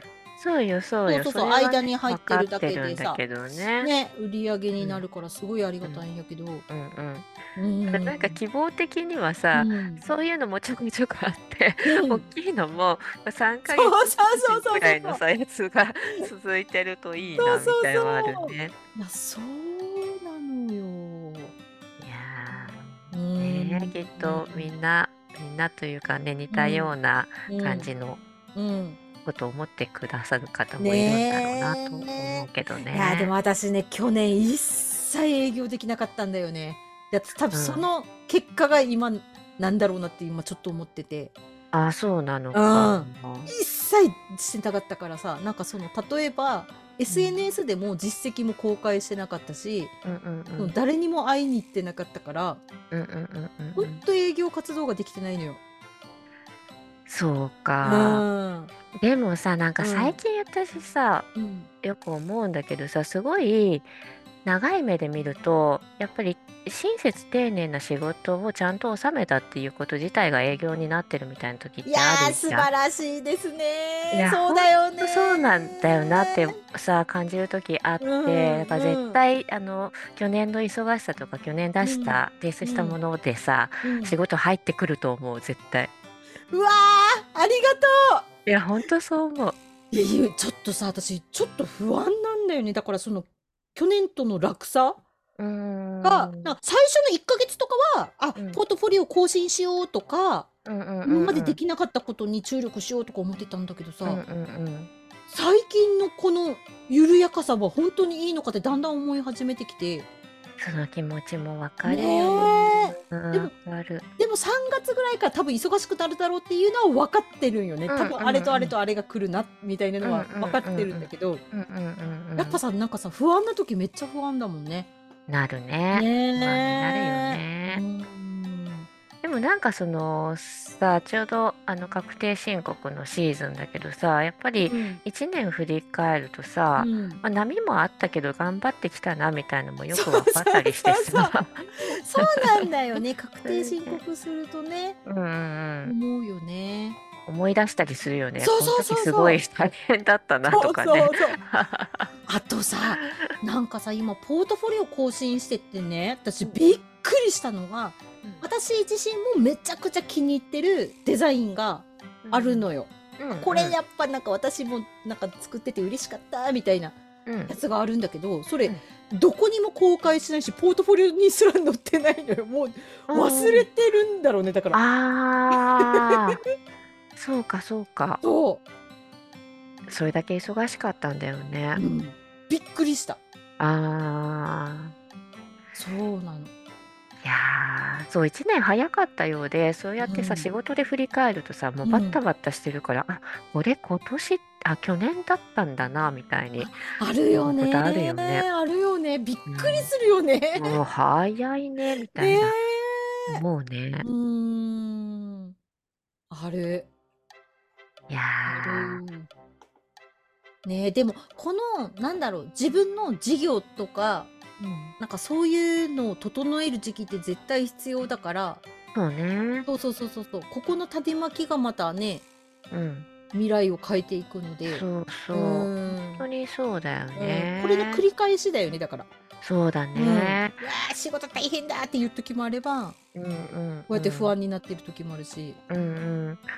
うんなんかさ、私その確定申告ってやっぱさ、あの申告っていう意味だけじゃなくてさ、私たちの仕事にとってすごい大事な時期だなっていうふうにやっぱ思うのがさ、反省点もすごくあったりとかさ、ここでこれだけ長い時間かけてこういう利益だったんだなみたいなことも思うし、あの今年来年に比べてこうだから、うん、じゃあもっとここ仕掛けに行かなきゃいけないんじゃないかとか、うん、いうこと考えながら数字見てると、うん、なんか把握しておくってすごい大事だし反省も大事だよな、みたいなのを確定申告のタイミングでよく思うね。あるねうんそう。なんか結局さ、ね、こう数字見てさ、あ、うん、最終的にこうでしたか みたいなのはあるね。あるじゃん。ここもうちょっとできたなとかさ。そうそう。もうちょいいけそうだったんだけどな、うん、みたいなことそうそうそうそう、うん、あとあこのこの作業入れ忘れとるわみたいなあああるね。ね。うんうんうんそうそう。なんかねあるよねそういうのね。あるね。なんか適当な見積もりをした自分を呪ったりとか。その時はそれでよかったんやけど。そうなのよ。もうなんそこでちゃんとしなかったんだって思うよね。本当にそれあるんだよな。あるよね。ここなんでこの数字つけたのかな。そうもう分からんと思う時あるもん、うんうん、私がいつも思うのが名刺の印刷代。ああもうね、うん、バカなのって思う時あるもん。ねああるある。最近はそこまではなかったんだけどあの、うん、私を苦しめてるのがもうなんだろう34年前の私の見積もり、そうか、うん、私も最近一件あったんだよねすごい。昔の見積もりのリピートあって、私もそう思った、ああって思った。これは。って思ったそう。お前はバカかと思ったそうねうん。あるよねあるよね。そういうね。もう本当に何年やってもまだあるからね。そういうこと。あるよねも。うで、忙しい時ほどなんかさもうさその時の自分は適当にしてるつもりないんだよね。フルパワーで見積もりしてるはずなのに、うん、やっぱり適当なんよね、なんか。そうなんだ、ね、今の自分からするとね。そうそうそうそうそうそう。バカなのちょっとね、想像力が欠如してるなみたいなことあるよね。もうさ、え、なんか、ここにイラストレーターさん入れたいって言ってたのに、どこにあるの？その お金みたいな、なんかさ、バカなのみたいな。うん、あるね。うん、ねえ。あまあ、でもそういうのもね、なんだろう、みつ何、値上げとかっていうこともさ、うんあるのかなと思うんだけどさ、うん、そのまあ、紙とかが上がってたらしょうがないんだけどさ、うん、そうじゃない限りはなかなかね、うん、作業金額上げるっていうのが、まあこれくらいじゃちょっと上げても下げてもそんな変わんないかとか思うとさ、そのまんまにしちゃったりするけどさ。そうそうそう。そうなんだよ。あとなんか最近やっぱ印刷代が値上がりしてきてるじゃん。うんうんうん。そしたら、なんかこの前、そこのさ、あの、印刷会社さんの見積もり取って、いくらぐらいだったなっていうのを覚えてるから、うんうん。じゃあちょっと値上げさせてもらおうと思って、ちゃんとクライアントさんにも説明して、うんうんうんうん。で、いくらか値上げしたら、うん。再度見積もり取ってみたら、さらにその前からも さらに値上がりしてて、ほぼほぼ利益がなかったみたいなことあって、ああ、もうここでちゃんと聞いとけばと思って。ああ。もう、バカだなと思った。そういうことあるね。ねあるある。そう、このくらいかなっていう想像の範疇を超えてくるみたいなことあるね。ね値上げ幅が。そうそうそう。おおみたいな。うん。まあ赤字になってなくてそうよかったですがみたいなそうね。赤になっちゃうともうちょっとね、うん。いかんね、その仕事はってなっちゃうね。そうそうそうそう。そうなんだよ。うねん。ねいやいやー、何の話しててここにたどり着いたんだろう。なんか最初キャベツとかの話してたんだよ、ね、キャベツの話してたんだよね。うん、キャベツの話してた。私今ちょっとポートフォリオ作りながら喋ってるんだよね今。あ、そうなんだ。うん、だからなんかちょっとあれかな。なんかのきっかけででもなったんだよねこの話。何の話してたんだ何の話してな防災の話しててこの話になったんだよね。キャベツ、包丁、うん、防災、うん、その後 その後は フリーランスの嘆き。そうね。値上げ。すごいね。あの本当にセンテンスを作らないままにここまで、うん、話が変わってくるところを面白いと思って見ていただけたら、あ聞いていただけたらいいんだけどね。ねあとや やっぱりさ仕事が減ったとかないとかいう時ってさ、私ずっと今まで過去を振り返ってきてみても、うんうん、やっぱ種まきしてないのよ。うん。時。うんうんうん。そうねうん、やっぱ大事なんだよな。大事大事。なんかあのー、実質的に仕事を増やしてくれるよね。うん、あのー、営業したなっていう年とかさ、なんかこう成功確率とかはあるけどさ何もしないよりやっぱ何かした方がいいみたいのはあるよね。あるある。うん、あるよ。やっぱさ、なんかさ、なんだろうね。いや、そうなんだよね。やっぱ実績を公開できなかったっていうのが結構大きかったんだろうな、去年の1年。あうーん。そうか。うん。今ポートフォリオ整えたりしてるってことだよね。そうそうそうそう。うん、いやそれがねなんでポートフォリオ整えてるかっていうと、うん、あの今までねその、うんうん、作ってたポートフォリオが、うん、本当いわゆるデザイン集みたいなやつだったのよ。で、でも私最近役割増えてきて、そのディレクターだけとか、うん。コンサルだけとか、そういうのも増えてきて、もうそうんのデザイン集みたいなやつじゃうん。使いにくくなっちゃって、うんその基本的なそのデザイン集を基本とすると、もうちょっと枝分かれしてるようなやつを今作り直してる、うん。ディレクター専用とか、うん。ん内容を若干変えたやつ。ああ、うん、そうかそうか。なんそうかそうそう。あのーデザイナーっていう肩書きとはみたいな話にさ、つながるけどさ、うん。やっぱデザインっていう言葉だけじゃ説明しきれない仕事いやがすごいーそう増えてるんだようんね。うん。そうことだよね。なんだよ。で、私、ちょっと悩んでるのが、今うん。私のツイッターのさ、固定にしてるのが、あの、フォリオ、うんうんうんうんうんフォトフォリオのさ、フォリオうん。のリンクをつけてるんやけど、うんそれの見せ方が、あ、私もう本当にデザイナーだけの目線で作ってるなって、うんすごい思って、うん。これってなんかプロジェクト別にするべきなんじゃないかって思う。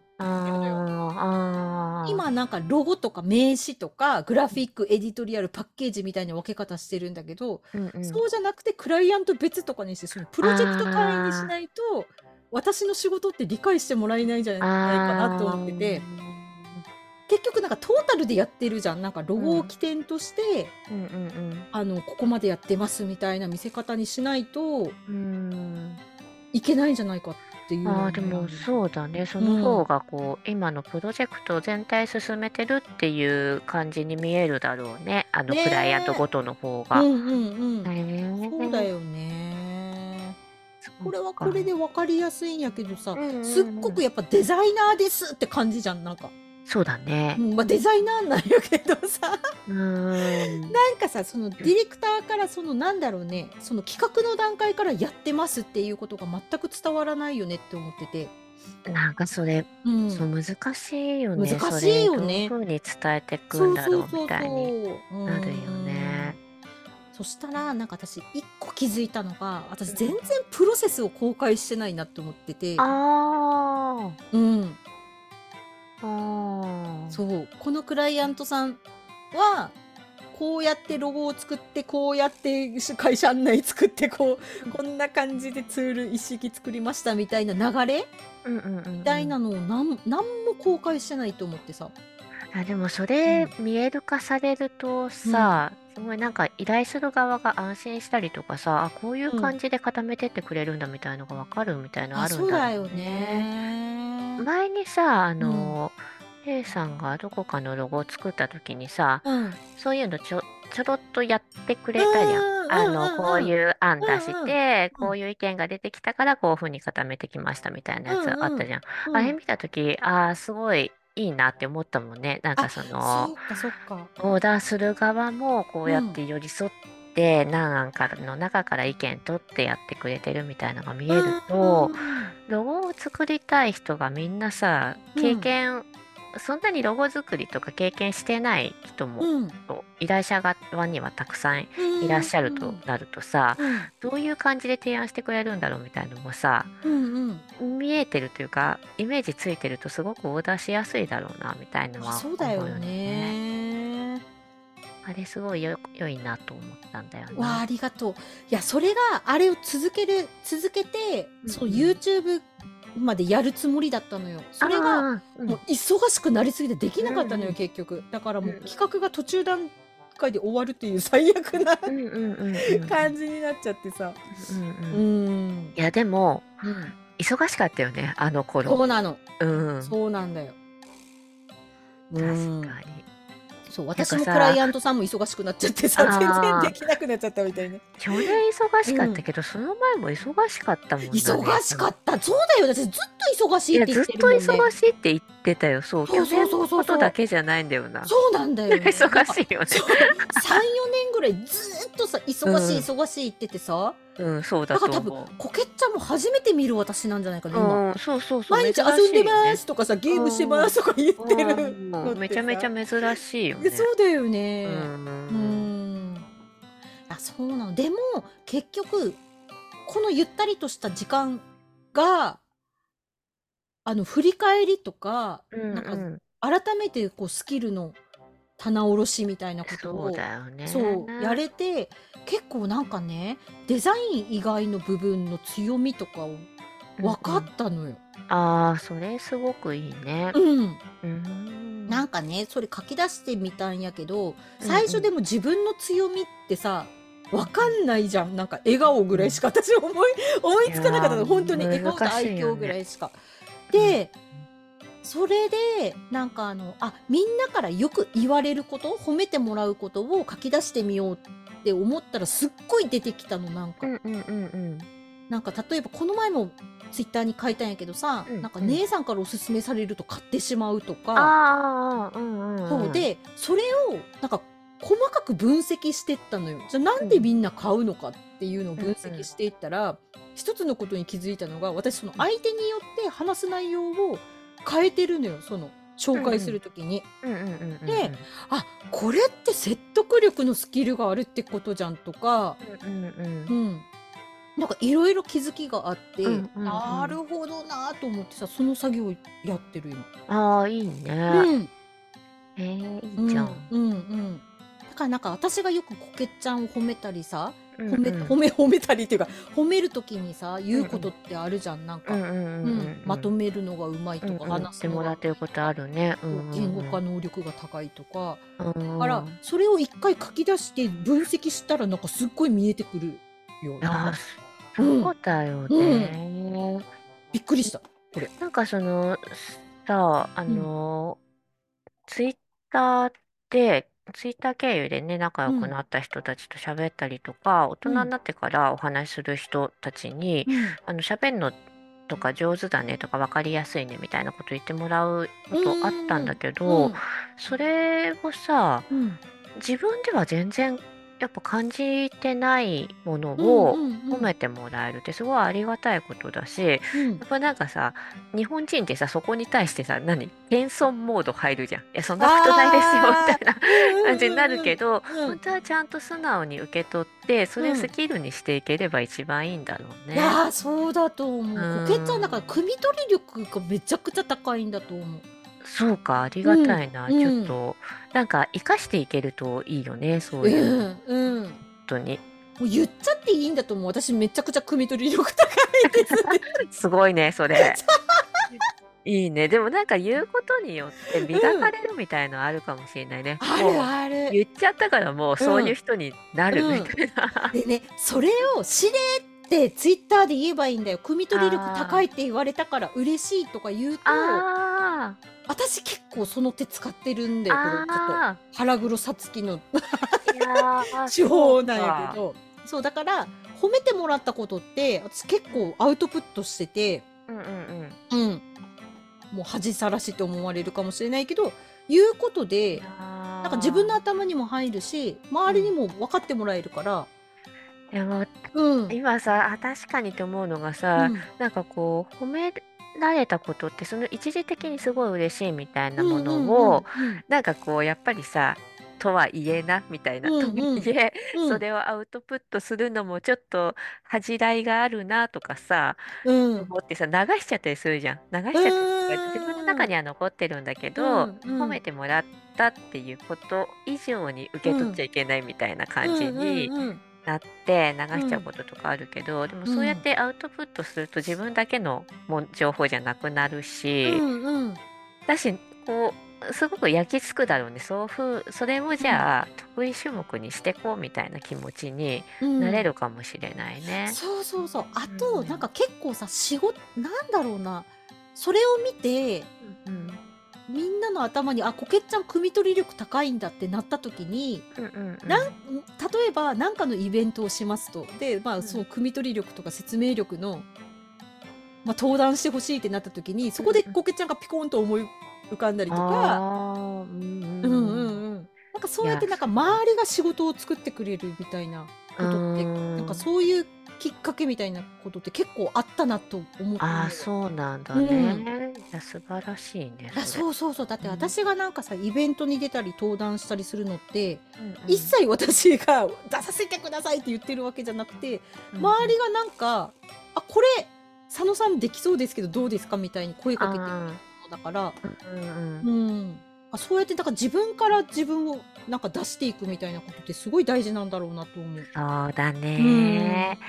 なんかそのやっぱ日本人的な感覚でさ苦手な人多いしね、いやーわかる私もね出していくのがね。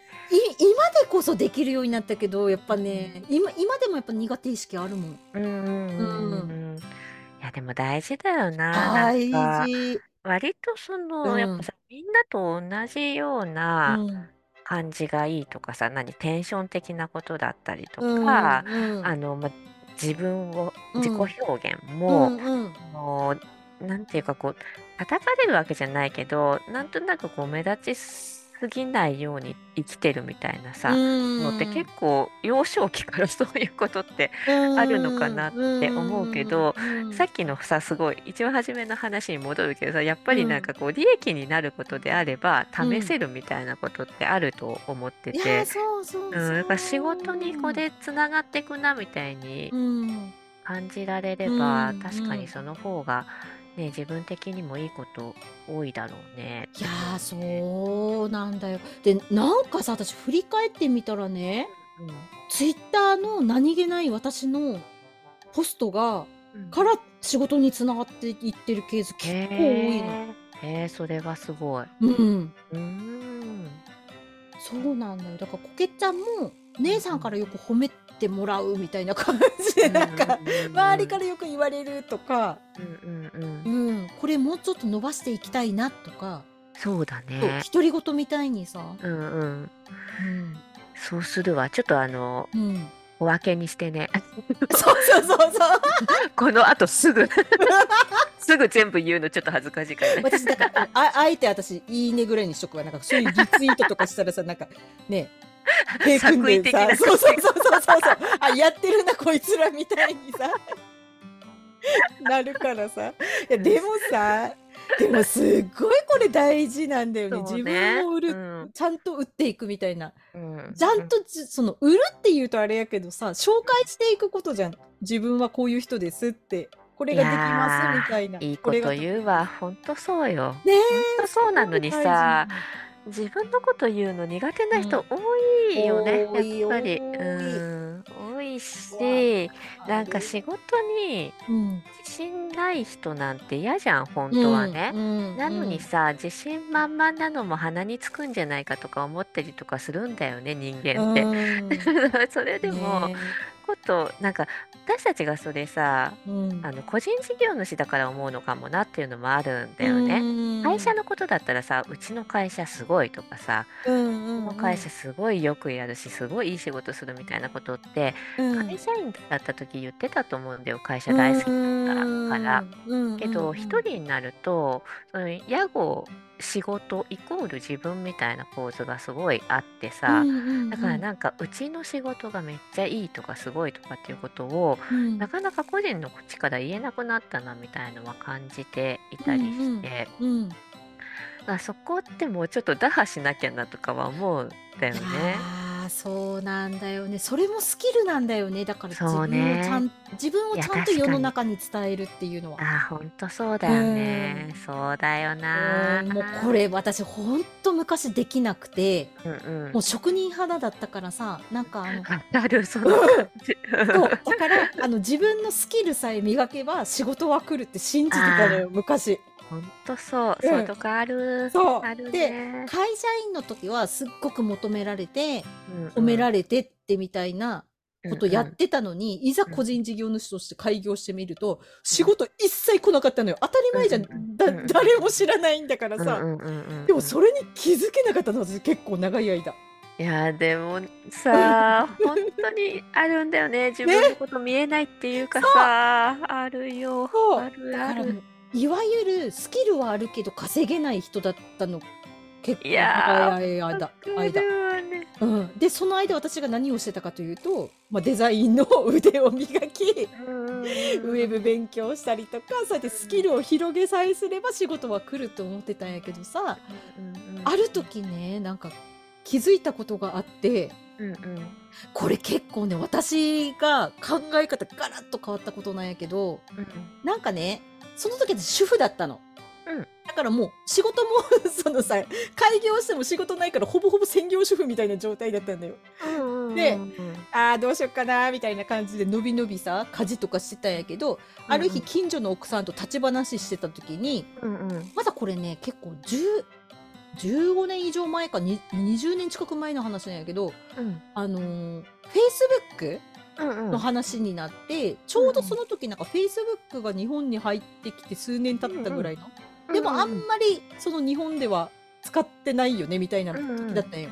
うんうん、で、うんうん、ただそのその奥さんは海外に自分の家族とか親戚が外国人の親戚とかがいるから、うんうん、彼らとやり取りがしたいと Facebook を通じて。で、そのフェイスブックの使い方って知ってる？って言われて、うんうん、あ、私多分使えるぞと思って、あ、わかります、わかりますって言ったんよ。うんうんうん、で、そしたら、あ、それをちょっと教えてほしいって言われて、で、うん、ちゃんとお金も払うからって言われて、で、そこでなんかもう、フェイスブック勉強して、で、教えたのよ、1時間。うん。うんうん、1時間、その時、多分1000円とかだったと思う。そしたら、そこから、あのーその奥さんがねそこに佐野さんっていう人がいて、あのフェイスブック教えてもらったと。したら、他の奥さんから「えー、じゃあなんか年賀状の作り方教えてくれるかな」とか、そうやってなんかどんどん広がっていったんよ。へえ。私一時期近所の奥さんたちになんかこざこざしたことを教える先生みたいになってて、へそう。でなんかあのうちのあの旦那さんがパソコン買ったんだけど設定ができないから設定してもらえるかとか。すごいじゃん。そう。あとなんかそのさ年賀状のソフトもさ私たちが絶対使わないようなソフトなのよ、うん、なんか、うん、本本年賀状の本を買ったらついてきたソフトとかさ。あったねそういうのね。あったね。うん。でも一応わかるじゃん私たち。なんかある程度、うん、うん。で相手は素人だからもうほんと電源どうやって入れたらいいんですかレベルだから、教えれるのよもう。うんうんうんうんたら結構それでねあの事業が回りだしてすごいね。そこから私なんか考え方が変わったのがあすなんか商売ってなんかスキル、なんかもでももちろん教えることもスキルじゃん。うんうんうん、だけどなんかちょっと私間違えてたんだなっていうことすごい分かって。うん。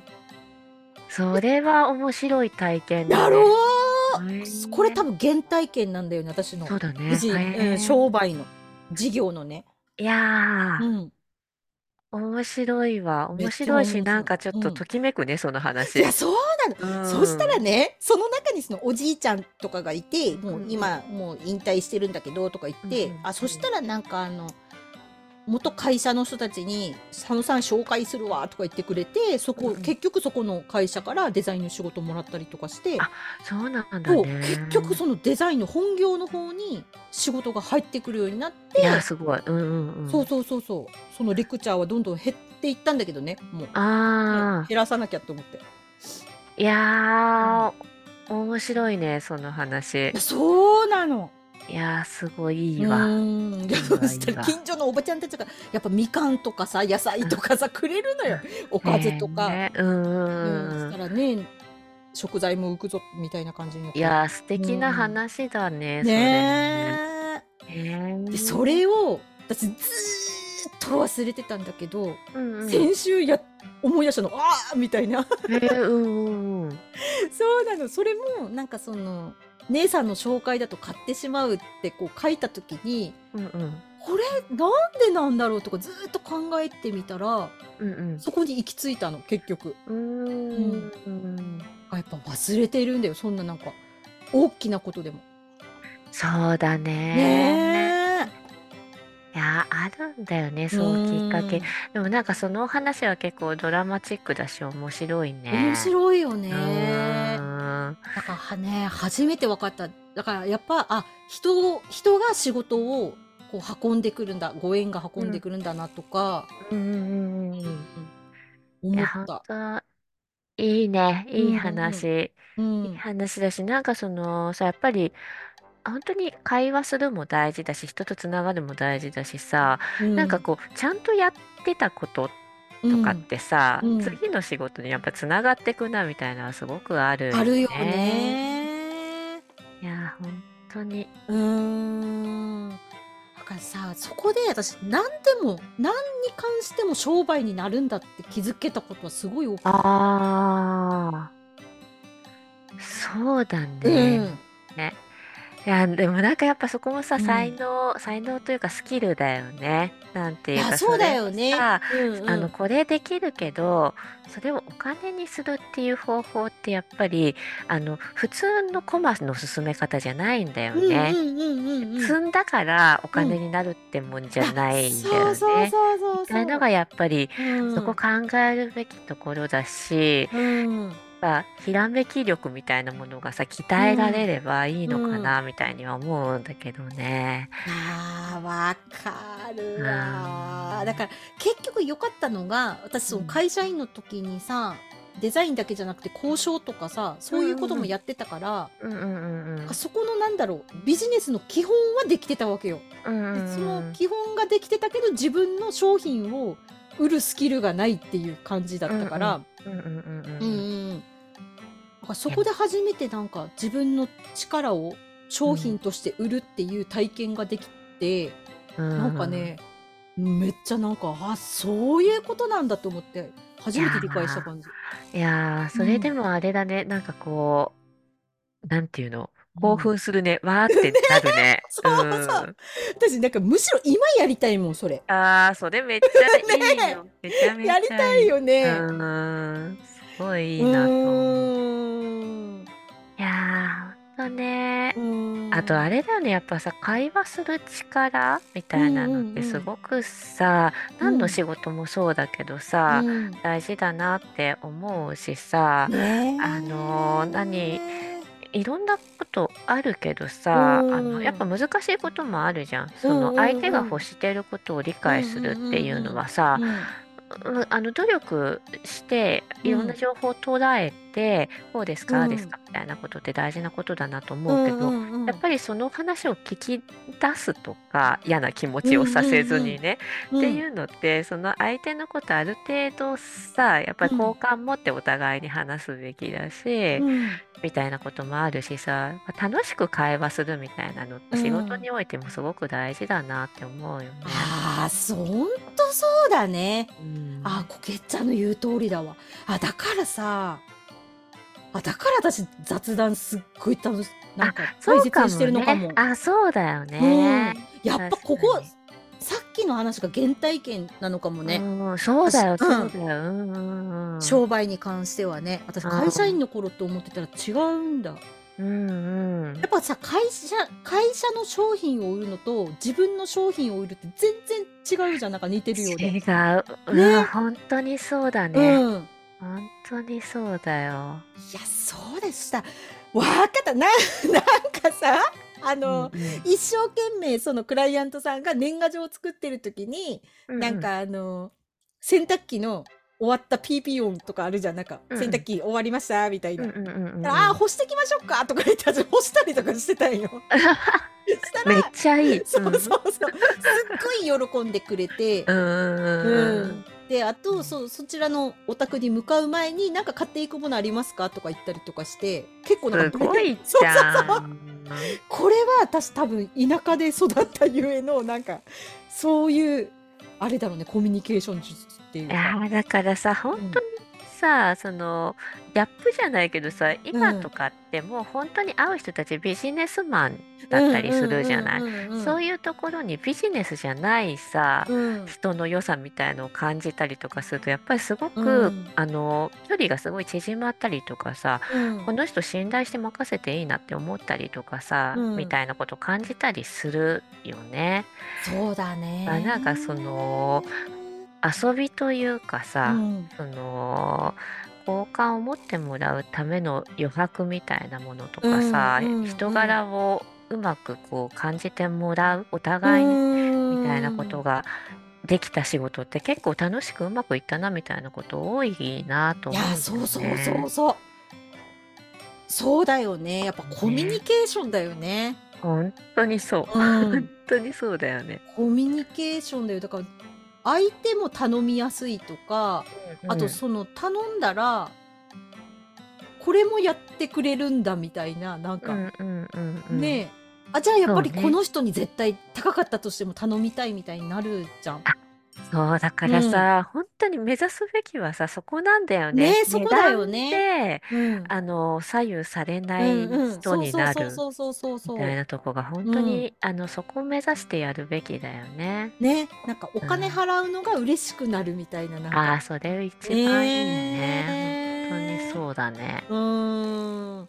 いやいやー、ちょっとさ、過去の私はやってたんだなと思うと、なんか感あ慨深いよね、そういうのを。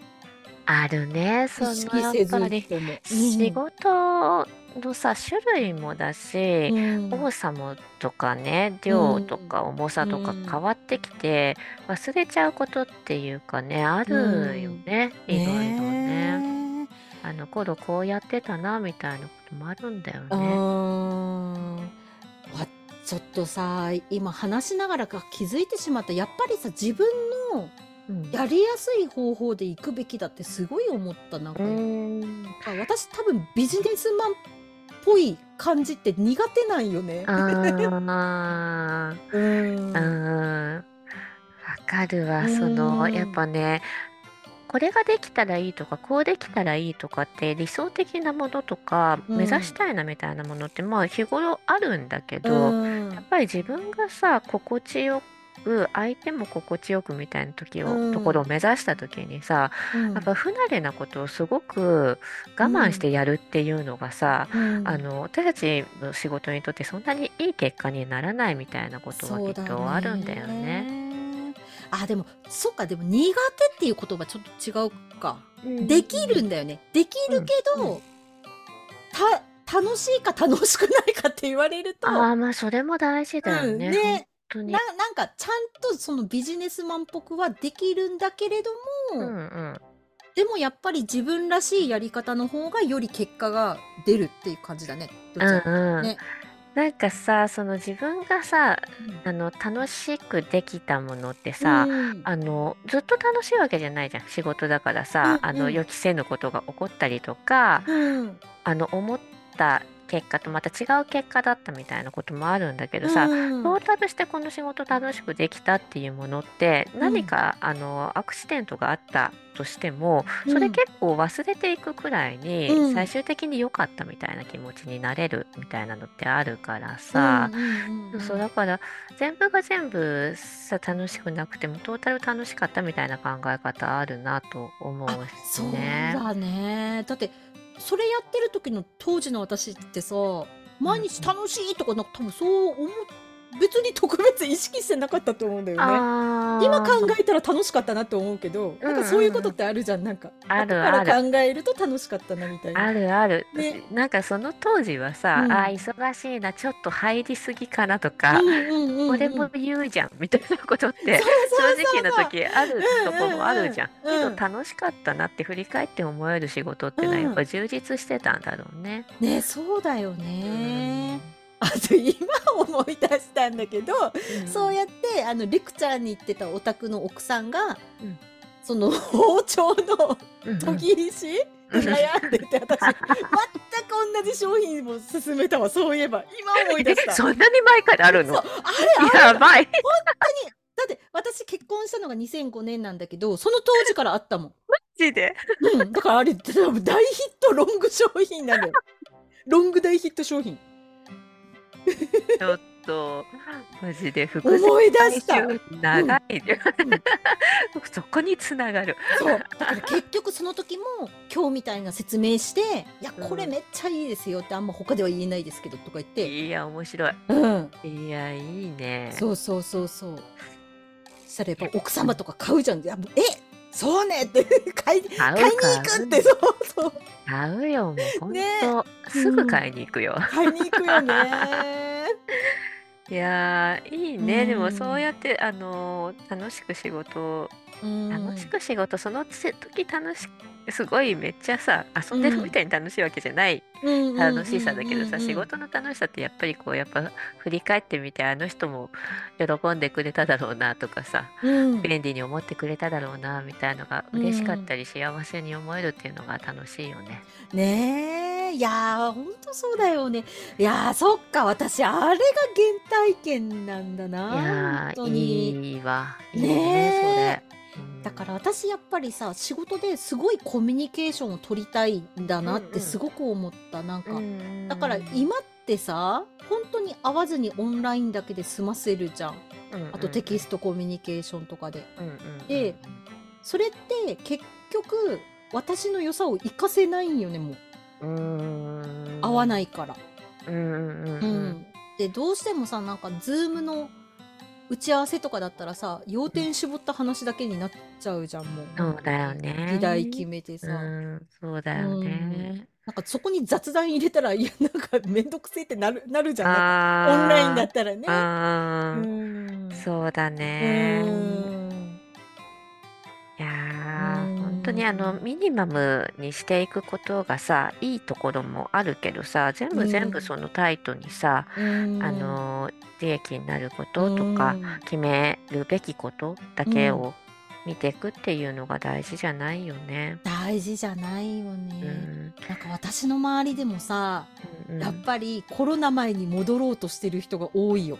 あうん、結局この3年間通してやっぱその,、あのオンライン会議とか便利っていうのは分かったけれども、やっぱり泥臭い営業が一番効果あるよねみたいに言ってる人が多いめっちゃ。あの本当にやっぱりさ、職種にもよるけど人を見てもらいたいっていうのはあるよね。ねうん。そうだよ。ちょっとそれやんないと。そうね。うんね。そうそう、なんかこう、こういう自分ですけども、一緒に仕事をしていくと楽しいですよお互いに思いたい。そうだね。いや、そう考えたらさ、私一番成功してる、え営業って私が思ってなくて、その結果営業になってるっていうのって、すべて雑談だわ。うんうんうん。そうだよね。うんそれすごいいいいいと思うし、そうだろうなって思う姉さんとさ、会話して、姉さんと仕事してみたいと思う人多いだろうなと思うよ。ええ 嬉しいね。急に出るやん。褒められると出れ出れるかわ いい。すぐ照れてしまうみたいな。なんか私褒めてオーラめっちゃ出してるのに褒められたら照れるんよいつも。かわいいじゃん。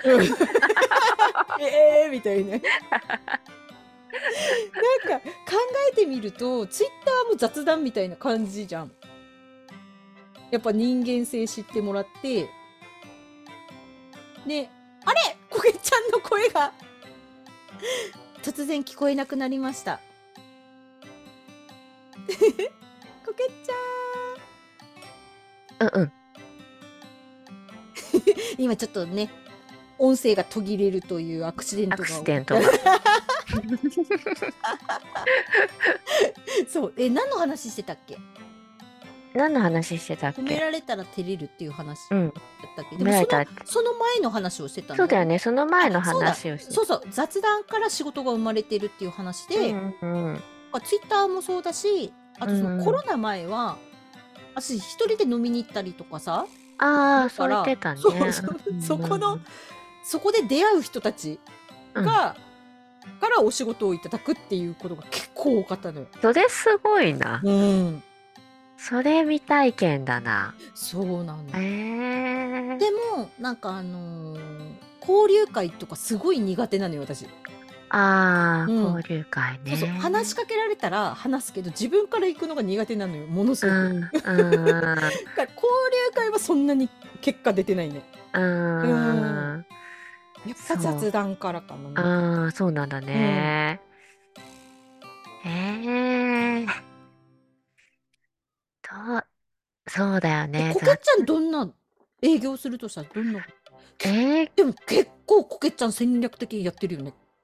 あのね、割と、しっかり、うん、なんていうの、しっかり営業するっていうか、うよね、営業かけに行く。うん、そうそうそうそう。本当にいわゆるちゃんとした営業するよね。そうちゃんとしたテレアポ取って営業かけに行きますみたいなこともするし。すごいよね。私、なんかね、絶対できないもん、テレアポ、アポ取っていくなんて。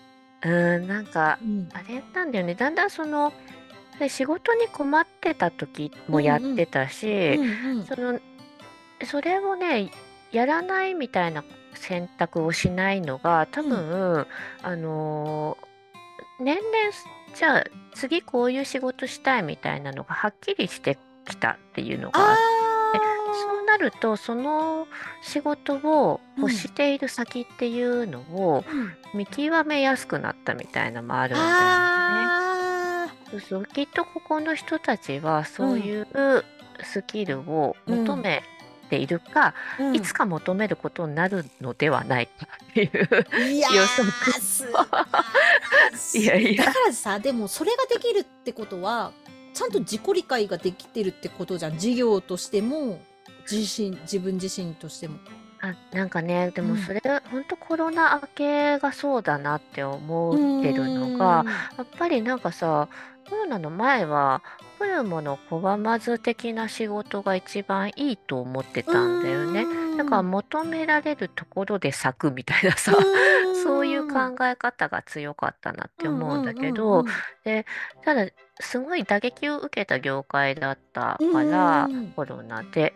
それ、コロナで、観光業界とかね、観光業界が全然動かなくなったっていう時に自分が何できるかみたいなのを考えて動いたみたいのが一つあって、でそこに飛び込んでみたら、うん、あ自分がやりたかったことにすごく近かったなみたいのがあって、うんうん、だからそうなってくると今度コロナ関係なく、うんうん、この界隈はきっとこういう力を欲してるっていうことがある程度分かってきたから、うんうんうん、そこからもっとこうそこにもっともっと深く入り込んでいくためにどうしようかみたいな考え方をできるようになったのは、うん、多分その本当年々仕事を変え変えてというか、うん、そのやることを、そうそうしてきたことによって、うんうん、だんだん自分がしたいことも分かってきたみたいなところ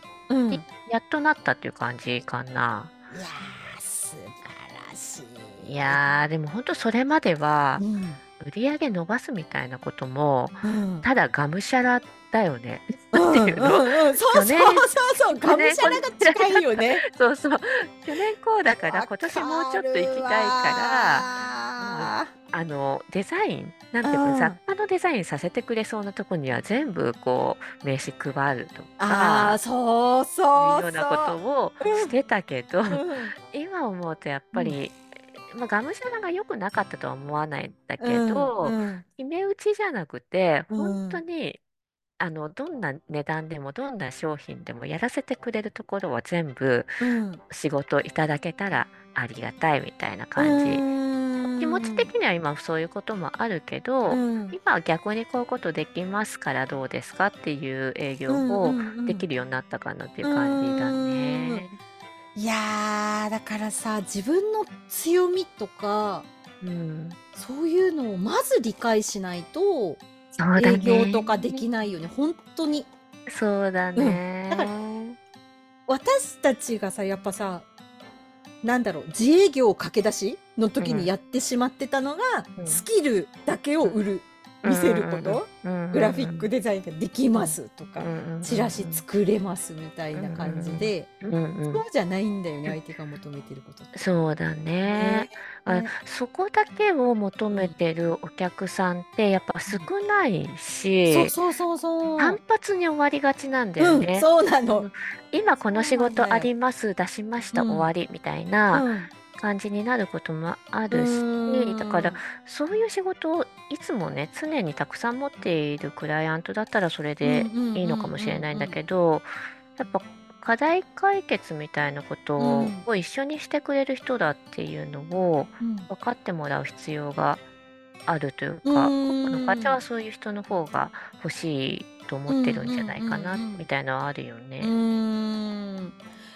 いやそうなんだよね。なんかでも逆に自分はもうずっと業務委託みたいなのでやっていきたいって思ってるのであれば、なんかそのね、スキルの方をアピールするっていうのは正しいんやけど、私たちはそうじゃないからさ、うん、本当になんかデザインっ一つねデザインって言葉とってもどういうあり方で関わっていくのかは全然違うもんね企業によってね。案件にもよるし企業にもよるしみたいなところ大きいよね。ねいや今日はめっちゃいい話してますよ。めっちゃ仕事の話するね、うん、キャベツから始まって。本当本当そうだよね。いやこれこれ結構いい話してると思うよ。これちゃんと私たちがさ、うん、ちゃちゃんちゃんとした体制でちゃんと喋ればもっといい話になるよね。うん、ちゃんと。でもさ、ね、だらだら喋りすぎるとさ、うん、結構さ長い長いことさ、うん、しかも結構さ、うん、なんつうの？なんだろう真面目にすごい喋りそうだよ、うん、そうそう。真面目。そうなんだよ。真面目だったりさなんか一番嫌なのが、うん、今日の話を聞いた人が「あ姉さん今実は種まきしてるんだな」とか気づかれるのが嫌。いやそのわかるわかる、うん、なんかさ、うん、なんだろうこれもやっぱりさ好きでやってるってところなんだよね。うん、そうそうそう。好きだからやってるってそういう作為的にすごくさ、戦略的にそれやってるんだっていうのと、うんうんうん何振り返ってみればあれが聞いてたなっていう話をしてるであってさ、うんうん、それをそうさ 仕事のためだけにやってますみたいなことじゃないんだよね。ねそうそうなのよそうなのよだからね こんなこと言われましてとか言さもし私が今後さ何も考えずにナチュラルにしたとしてさ「うんうん、あ姉さん今自分のことアピールしてるわ」とか思われたらすごい嫌だなとか思う。みんな最後まで聞いてねこういうのその本当にそういうわざとわざと言ってるわけじゃないんだよ、そうそうそうそうそう。これを多分私さらりというところが私多分自分の強みなんだろうなって思ってて。いやそうだよね、うん。それめっちゃあるわ。ね、う。ん、あるよね。うんうんうん。そうそうそう。姉さんのいいところって、うん、戦略をあの、うん包み隠してないところもいいんだと思うんだよね。だなんていうのすごくさ、うん、たまにいるじゃんこれ戦略的に言ってるんだろうなって思うとすごい興ざめするみたいなことあるじゃん。そうそうそう。もうその先が見えるんだよねもうなんかここも欲しいんですねみたいな。そうそうそう。そうそう。あるあるこのやり方によって何かを得ようとしてますねみ たいなのが。見えるとすごくうまくないじゃん。いやそうなんだ。だからさやっぱ素直。あそうよ、ね、そう。私もね狙ったやつ、うん、例えばほらな何かを売りたいとか何かを売ってくださいみたいな頼まれことをした時に、やっぱそれで狙ったやつってあんまり評判良くないのよ。でも素直に吐き出したやつってめちゃくちゃ評判いいから、心の内を吐き出したりとかさ、なんかそういうのが伝わるんだろうなと思う。そうだね。いやね、さあのここでその話をしてたとしてもいや作為的に言ってるわみたいな感じにはならないと思うっていうのが、まあ、強みだよね。そうだよね。強い。強いっていうか、うん、人柄もあるしやってきたこともあるしっていう感じするけどね。なんかキャラクターも強みだよね。だから私の場合。ね、そうだね、うん、なんか許される感じするもん。私自分で思うもんそれ。うんうんうん、うん、あの逆の人もいるからさ、うん、あのかわいそうっていうか損するだろうなみたいな人もいるよねいるねキャラクターでね。そうそうそうそう。うん、いるいる。あるよね。うん。なんかそうなんかねそうそれは思うななんか。うん。キャラクターも大事だよねだからね。大事だね。うんまあでもキャラクターってさ、その急に変えられるものとかってことじゃないじゃん。なんていうの？そのさ、テレビに出てる人たちはさ、それがさ、何ブランディングだったりキャラ付けだったりがすごく大事な商売でさ、うん、もう本当に戦略的に考えられてるみたいなこともあるだろうけど、うん、あの本当に個人で仕事してたりとかっていう人たちって、うん、やっぱりもともとの性格だったりとか、考え方みたいのはすごく反映してるその上でのキャラクターだからさ、じゃあこうがいいって言って。って変えられるもんでもないよねっていうところあるよいやそうだよ。だからそもそもブランディング的に考えた時に、うん、あのよくする方に変えるとかさなんか肉付けするみたいに考えてる人多いけどさ、うん、あれ私間違いだと思ってて、うん、やっぱりそぎ落としていかなきゃいけないと思うんだよ。そぎ落としてそぎ落として自分が本来の強みとかやるべきこと、やりたいことっていうことに研ぎ澄まさないといけないって思ってて、でもみんなブランディングだって言ってさ、なんか妙にさ上からの物言いをするキャラクターを肉付けしたりとかさ、なんかね信頼感をさつけるためにとかさ、でもそれをじゃあ20年続けられますかあなたはみたいな。ことなんよね。そうね。そうだから結局はやっぱもう自分らしくいくっていうのがもう最強なんじゃないかと思うしそうだね、うん、でも自分らしくいくってさめちゃくちゃ難しいじゃん。難しいよね、うん、そうなの。だからそのねまあ、そういった中で研ぎ澄ましながら何をやっていくべきかって決めていくのが私はブランディングだと思ってるから。うん、いや、うんいいね。いいこと言うね。いい話してるね。いい一応私、あの、ブランディングデザイナーっていう肩書きを名乗ってるんで。素晴らしいです、でもなんでこの話をツイッターでしないかっていうと、うんうん、またわーわー言ってくる人がいるかなと思って、まだ話してない。うんツイッターで。そう。と言ったことあるけどね、そぎ落とすことだって。うん。いや、本当ね、いろんな反応がね、あの、あるよね。ある。うん。いやいや、いい話してますよ、ほんねえ、ほんとだよ。うん。振り返りすっごい大事だね。そうだね。ね本当にそう。なんか、あの、ご時世もね、あるけど、この時こんな年だったなって思いながら、うん。不遇だったなって思う時期もあったりしながら、うん、でもこうやってたんだよなっていうね、うん、危機管理的にも思い出しといた方がいいみたいなことはあるしね。そうよね。うん、いや、わかるわ、うん。なんかもうさ、長くなってくるじゃない？その一人で働き始めてからも、でもやっぱり同じ年だった年ってないんじゃんね、うん、いろんなことあったなと思うし、大変なことも良かったこともいろいろあったけどさ、やっぱりその2月3月みたいな時って確定申告も相まってさ 気持ちが新たになったりするじゃない、そうだね。じゃあ今年今年こう頑張ってこうみたいなこととか本当に考えるように年々なってるね。だから、本当にあのーまだまだだなと思う。まだまだやれるし、まだまだいけるなみたいなことを考えたりするから、あの希望的観測ができてる2月3月っていうのは結構ね、あのーやるぞっていう気持ちになってたりしていいなって感じはするけどね。あーわかるうんいやそうだねやっぱこういう時間も必要なんだよね本当にそうだね。振り返ったりとかね。うん、ほんと。うんやっぱ日々仕事にね、あの、追われてしまうこともあるからね。うんと、ちょっと考える時間必要だよね。うん必要だよね。いやでも本当改めてこけちゃんの営業力すごいなと思うな、いついやいやいや、とんでもないんですよ、これが。でもなんか本当にあの、さあ、不安解消のためみたいのがすごく大きいね。あえ、どういうこと？不安になるじゃない仕事が来ないとさ。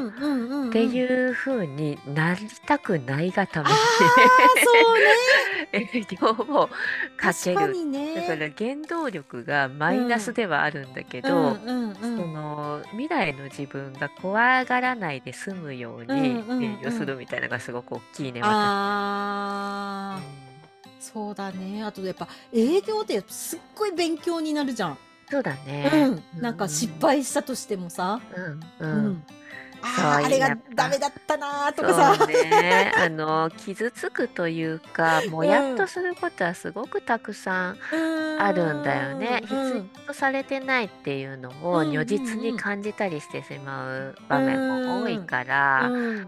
とはいえなんかその、うん、何件かに不必要と思われてもここにはすごく必要とされてるみたいのが見つかると、うん、あやってよかったなってやっぱ思うんだよね。っていうのがあるからうん。やっぱまだやっていこうと思うね。そうだね。いやそうだだからさでも私よく考えたら、うん、この自分のサービスをここに向けて売るみたいなことでしたことないから、うんうんうんうん、今からなんだろうななんか。いやそれもいいよねなんかさ、うん、あのだそんなにねすごい全部に網羅的に営業かけたわけじゃないけど、うんうん、こうパチッとくるだろうなって思ってる先がある時って、うんうんうん、ワクワクするよね。いやそうだよね。うん、そうだよね。そう、それが私やっとできたのよ。この業界、この業種にうは、ん。あの、アピールしていこうみたいな。あめっちゃいいね。うん、すごくいいね。うん。で、そうなった時にさ、あこれ、こういう資料が必要だみたいなのってやっぱあるじゃん。なんか。うん。うん。そこか。なんかさ、その、分かんなかった時それがさ、自分でも分かんないし、うん。アピールポイントも分かんないかった時ってさ、うん。本当にあの、何していいか分かんないみたいな時期も長かったなって、本当に思うんだよね。なんか、その、それなりにもがいてたみたいなそうそうそう。あるしね。そうそうそう。ん、それもそれでさ、そう、振り返りとしてはそれもそれで、うん。やってよかったな、もがいててよかったな、みたいなことはあるよね。ある。うん、で、結局これを人に教えれるわけじゃん。そうだよね。うんうんうん。そうそうそうそうそう。そうだな。やっぱりあの相手が決めてくれることみたいなこともあるんだよね。うんうんうん、あるね。じゃ分かんなかったけど、めちゃめちゃ反応してくれるし、うん、あ俺に対してありがとうを言ってくれてるんだみたいなのがさ、ん本当にあの相手ができた時に分かってくるみたいなことがすごく多いよね。わかるうんそれあるよね。ね一人じゃ分かんなかった。一人じゃ分かんないんだよ。うもう本当にやっぱりあのー目の前のあの PC から離れろってことだよね。だからそうだね。営業の基本は。いや、本当に確かに。とこれよね。本当に、うん、パソコンの前から離れてる時間がだんだん長くなってくるとあお客さんの言ってること分かる。から、うん、まとめる時間はそんなに長く必要なかったみたいなことがね出てくることある。そうそうそうそう。いや本当そうだよ。ちょっと私今自分が発した言葉を肝に銘じるわだから。いや本当うんうんやもちろんね SNS だけで集客してる人とかもいるけどさなんかそれね、こけっちゃんと私の、まあ、事業の進め方としてはそれだけじゃちょっとまだ不十分というかむしろやっぱりちゃんと人と会って話した方がうまく進みやすいっていうのがあるからね。あるね。うんなんかそのデザインのスキルだったりとか、まあ、デザインだけをしてたいみたいな人もいるじゃん。フリーランスの中にもきっといるからさ、やっぱりなんかそうなってくるとチーム仕事みたいなのが有効的になってくるんだろうなと思うし、そういうなんかなんだろうね。あのディレクターもそうだしさ、うんうん、こうチームでお客さんとすごい折衝がうまくって、うん、友好関係築ける人ともうデザインだけやってたい人がくっついて仕事するみたいになると、うんうん、仕事量は単純に増えてさ、うんうんうん、いいなみたいに思う時もあるけどね。うんうんうんあそうだよね。ね。確かに。だから営業が苦手な人は、うん、もう本当にその営業が得意な人に頼むっていうのも一つの戦略だそうだよね。本当にそう思う。それでいいって思うようんうね。ん。頑張らずにね。うんうんうん。いやいいよ。いや、すごいいい話をしましたね。あとやっぱり私たち営業の話とか大好きですよね。営業の話好きだね。ねえ デザインの話一切しないのにね。そうだビジネね。ス大好きマンなんだろうね、多分。そうだね。なん。か楽しいんだよね。単純にやっぱり何を楽しい欲されてて何を提うん。供していくかを考えるのが好きうん。なんだろうね。そうそうそう。あとなんか、やっぱりさ、心の底から喜んでくれてるな、みたいな体験をやっぱさ、うするん。じゃん。う。ありがとうんございますって言ってうん。もらえたりとか。うそしたん。らやっぱ答えたいと思うし、そうだ今後もそね。れをやり続けていきたいと思うから、そうだうん。ね。まあ、自然とね、どうしたら、あの、分かってもらえるかみたいな、伝わるかみたいなことって考えていくよね。そうだうね。ん。いやー、仕事面白いよね。面そう考白い。えるとう。ね。うんん。面白い。まあ、よくさ、うん。疲れてさ、もう仕事したくないとかさ、うん言うこ。とも思うこともめちゃめちゃあるけ そうど、そうそう。けどこうやって話してるとやっぱ仕事が好きいなんだやー、よね。大好きなんだよそうだね。だよね。だからやっぱ私たちの今、本当にこけちゃんと私の、なんだろうな。まあ、こけちゃん課題じゃないかもしれないけど、私は課題なところが、うんうん。やはりこういう、なんだろうな、ビジネス的な提案ができたりとか、企うん画できたりとか、うん。まあ、そういうところからやってますよっていうのを、もうんうん。う通常の状態で分かってもらうにはどうしたらいいのかみたいな。そうだうん。ね。いそう。やー、わデザイかるナーっていうよ。肩書きだけで判断されずに、うんうんう、うんん。それはなんかすごい課題なんだよね、私が。うん。ん。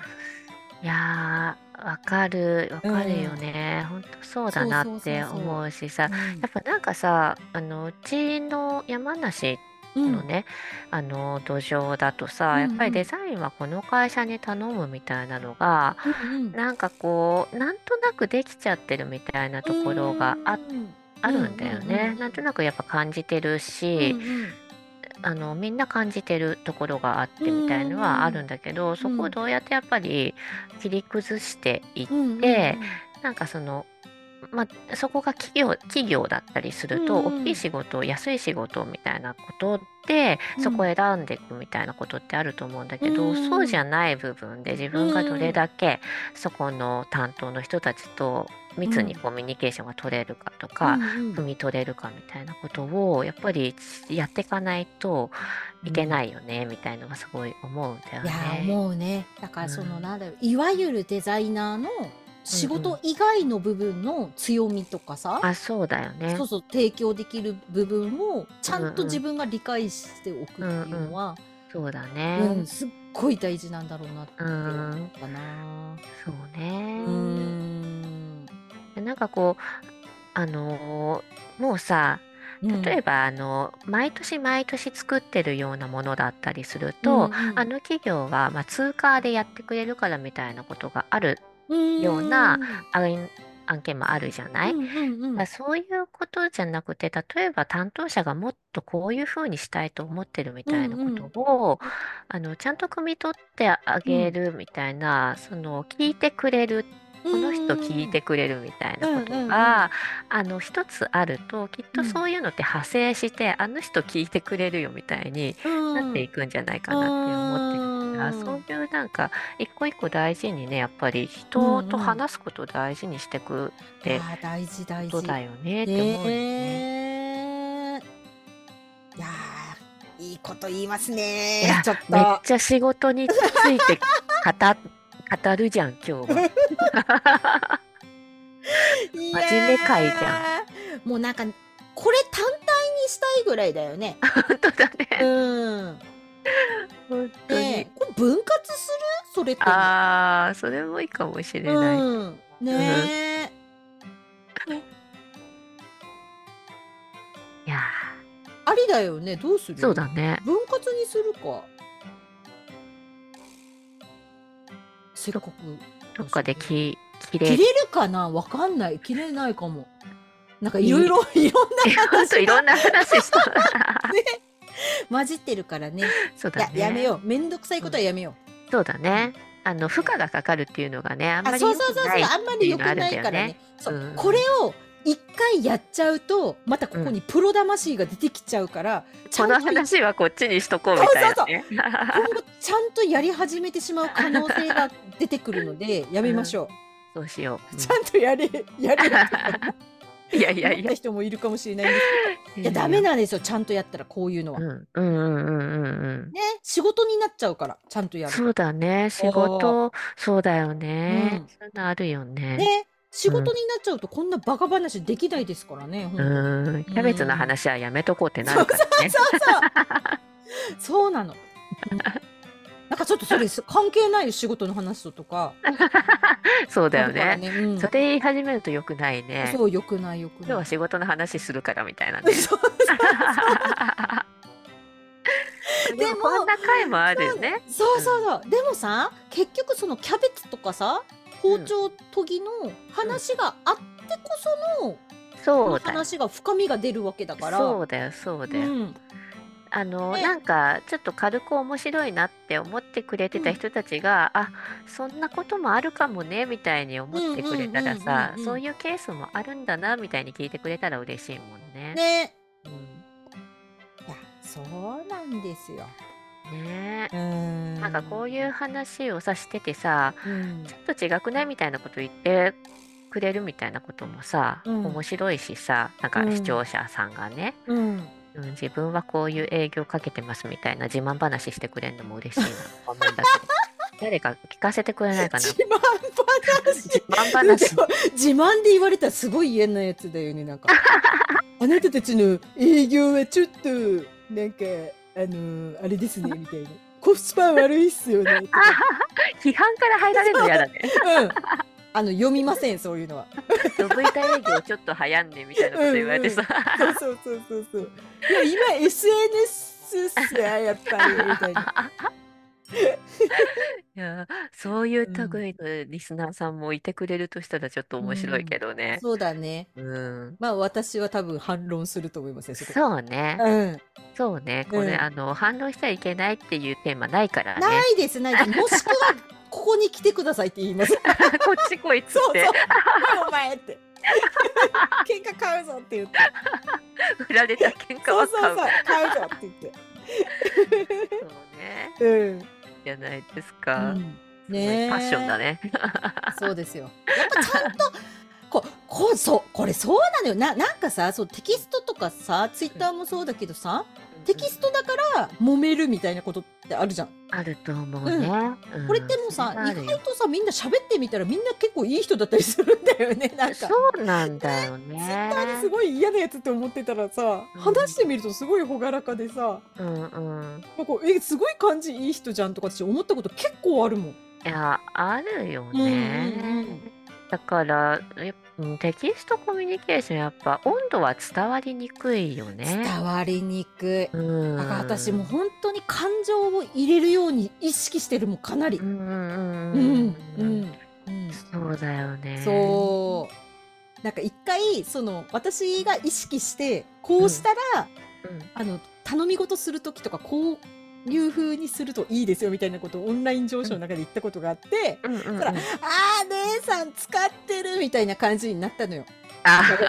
それをなんかバレるのが嫌だなとか思って。そうね、うん、そう。あんまり多くの人にのの目にされさらされちゃうとね、うん、ちょっと恥ずかしくなっちゃうね。そうそうそう。バレちゃうねう。ん。なんか私すごくそのテキストコミュニケーションで思うのがその、文字ってやっぱ単純な文字の羅列じゃなくてその記号とかも、うんうんうん、なんだろうな記号とかでほらこの前句読点が怖いみたいな話とかあったじゃん。あ、ねね、そうそうそうそう。でも私あれですっごい面白いなと思ったのがなんかただの点とか丸がさ、うん、そう ただの点とか丸でそ,、んな風に思うんだとかさその感情を表すように感じるんだとか。なんかそういうのってすっごい面白いじゃん。そうだね。うんうんうん、本当だね。うんだからやっぱテキストコミュニケーションその文章もデザインなんだなってすごく思ってて、その目に入る情報とかも含めてね、うんうんうんうん、だからそこはすごい気をつけてるかな。冷たくならないように。冷たい感じ出ないようにってね、思うよね。でも丸がっていうのは結構言語化された時びっくりしたな。丸がかと思って。ねえ、そこですごいやっぱなんだろうな止まった感じがするんだろうね。ああそうだねね。言い切られた感がするんだろうね。ねえ。いやいやうんでもその句点を見ただけであこの人は僕のこと嫌いなのかなとかすごいな。で働いてほしくないのかなってなんかそう書いてあったのよ。その記事の中に。で思うので辛いですって書いてあったんだけど、うんうんうん、いやそれはあなたのその心の問題だから。本当ね。そうそうそう。すごいな。そう。その相手が句読点を使うとかじゃなくてその自分の心をどうにかした方がいいって私は思いました。私は思いました。その相手が句読点を使うっていうことが問題なんじゃなくて、受け取り側の問題でしょ、それはそうだよね、うんうん。ものすごいイマジネーションを働かせてるね。そうそうそうそう。そうなんだ。でもね、その人なんかすごいクリエイティブに向いてたりするかもしれないじゃん。なんか人の感情を汲み取ったりとか、うん、もしかしたらその人は句読点で句読点が怖いって思ってるかもしれないけど、その前後だったりとかするかもしれないから、そうだよね。すごい面白いよね。確かにね、ぜまあ、前後の関係とかもあるよね、きっとね。はい、すごいな。ねでもさ、あれでしょ？ごめんごめん。うん。でもあの記号つけすぎたりするとさ、なんだっけ、あ、おじさん、おばさん。あ、そうそう、おじさん、おばさん公文って言われるよね。え、何が悪いのって感じよね。な、何が悪いんですかって、なんか迷惑かけましたかみたいな感じ。本当だね、まあ、それはさ、続けるよねって思うけど。そうそうそう。あと、もう最近出てきたのが、もうマジ、マジって使う。め、マジとめ、めちゃくちゃ？うん。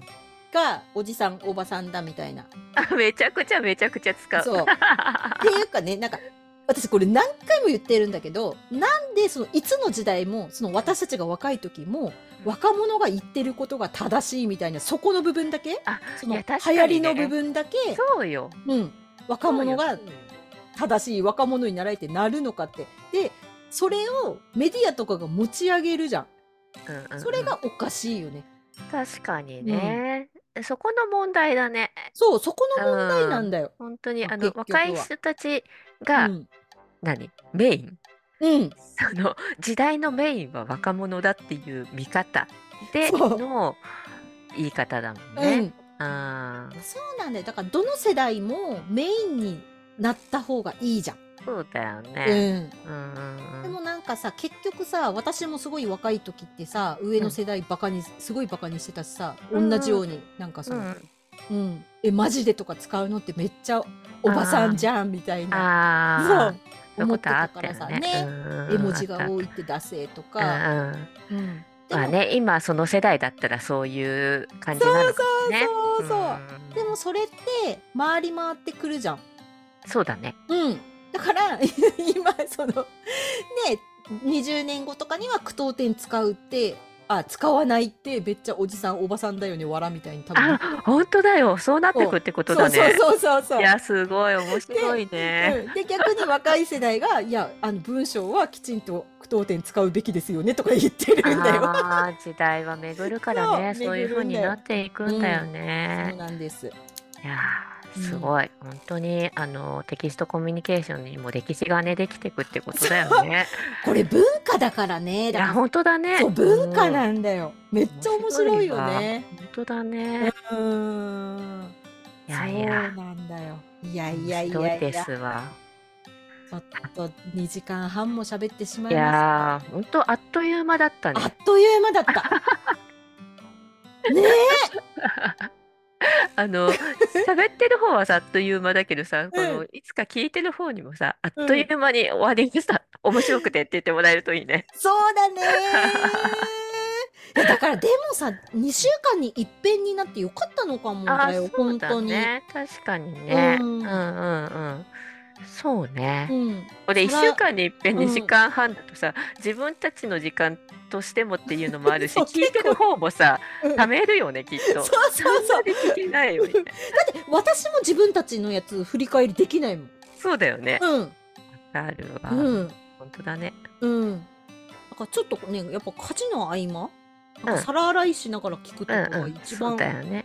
ベストかなって思うほんとほんと。わかるわ。うんね。今日もたっぷり喋りましたけども。いやー本当ですよ。ちょっと疲れましたねさすがに。ね。ちょっと私汗かいてきた。汗かくんだよねこれね。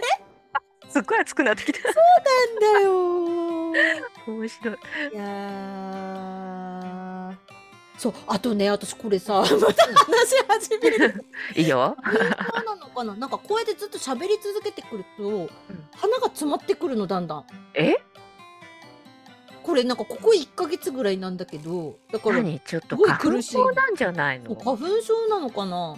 花粉症あった？もともと。えっと多分花粉症なんだけどあそうずっ。と私は花粉症じゃないって言い続けてるって感じわかる。思い込み大事って感じだそうよね。そうそうそう だからもうなんか今からの時期であの換気とかするとバークシャバークシャみたいにあなるーうーん。そうか。でうんも、発汗作用とかとなんか関係ありそうだね。鼻もね。ああそうだね。うーうんん。あれからなんだよね私がなんか寝込んだじゃん。1ヶ月前ぐらいに、うん。あえー。あれからうんあれからすごい鼻詰まりするようになった。あじゃあまだちょっと炎症残ってるんじゃない、うーん。ね意外と私コロナだったんかなもしかしたら。気づいあそう。そうかもしんないね。ね軽度のねわかんないよねよ本当に。残るって言うからうんね、うんそうそうそう。うん。あまりにもなんかね治んないのよ。あ本当に、うん。まだあら。養生しないと、ー、うん、でも診断されてないので私はまだコロナにかかってないっていう、そうだね。うん、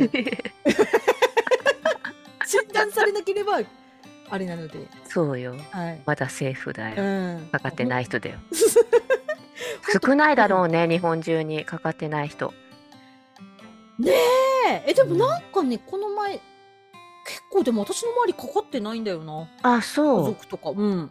うち本当に。あそうだったよね。みんなで大変だったって言ったもんね、うん、両親以外は結構かかってたみんな。あー。いややっぱね家族いるところはもうしょうがないよね。かかるもん。無理だよ、そうだね。うん、無理無理みんなね、外から持ってうん。きちゃうからね、それぞれね。子供がいるところはね特に無理だと思う、そうそう、子供2回かかってるみたいなこと言い始めてるとこあるからね。うん、大変かわいそうだよね。ね。えいやそうだよ、ね。だからうん。養生しませんとね、ね。まだまだ。ね。本当ですよ、うん。いい加減にしましょうかね締めましょうかね。いい加減にしましょうか。はい。はい。ではこのポッドキャストはデザイン姉さんこと佐野さつきと。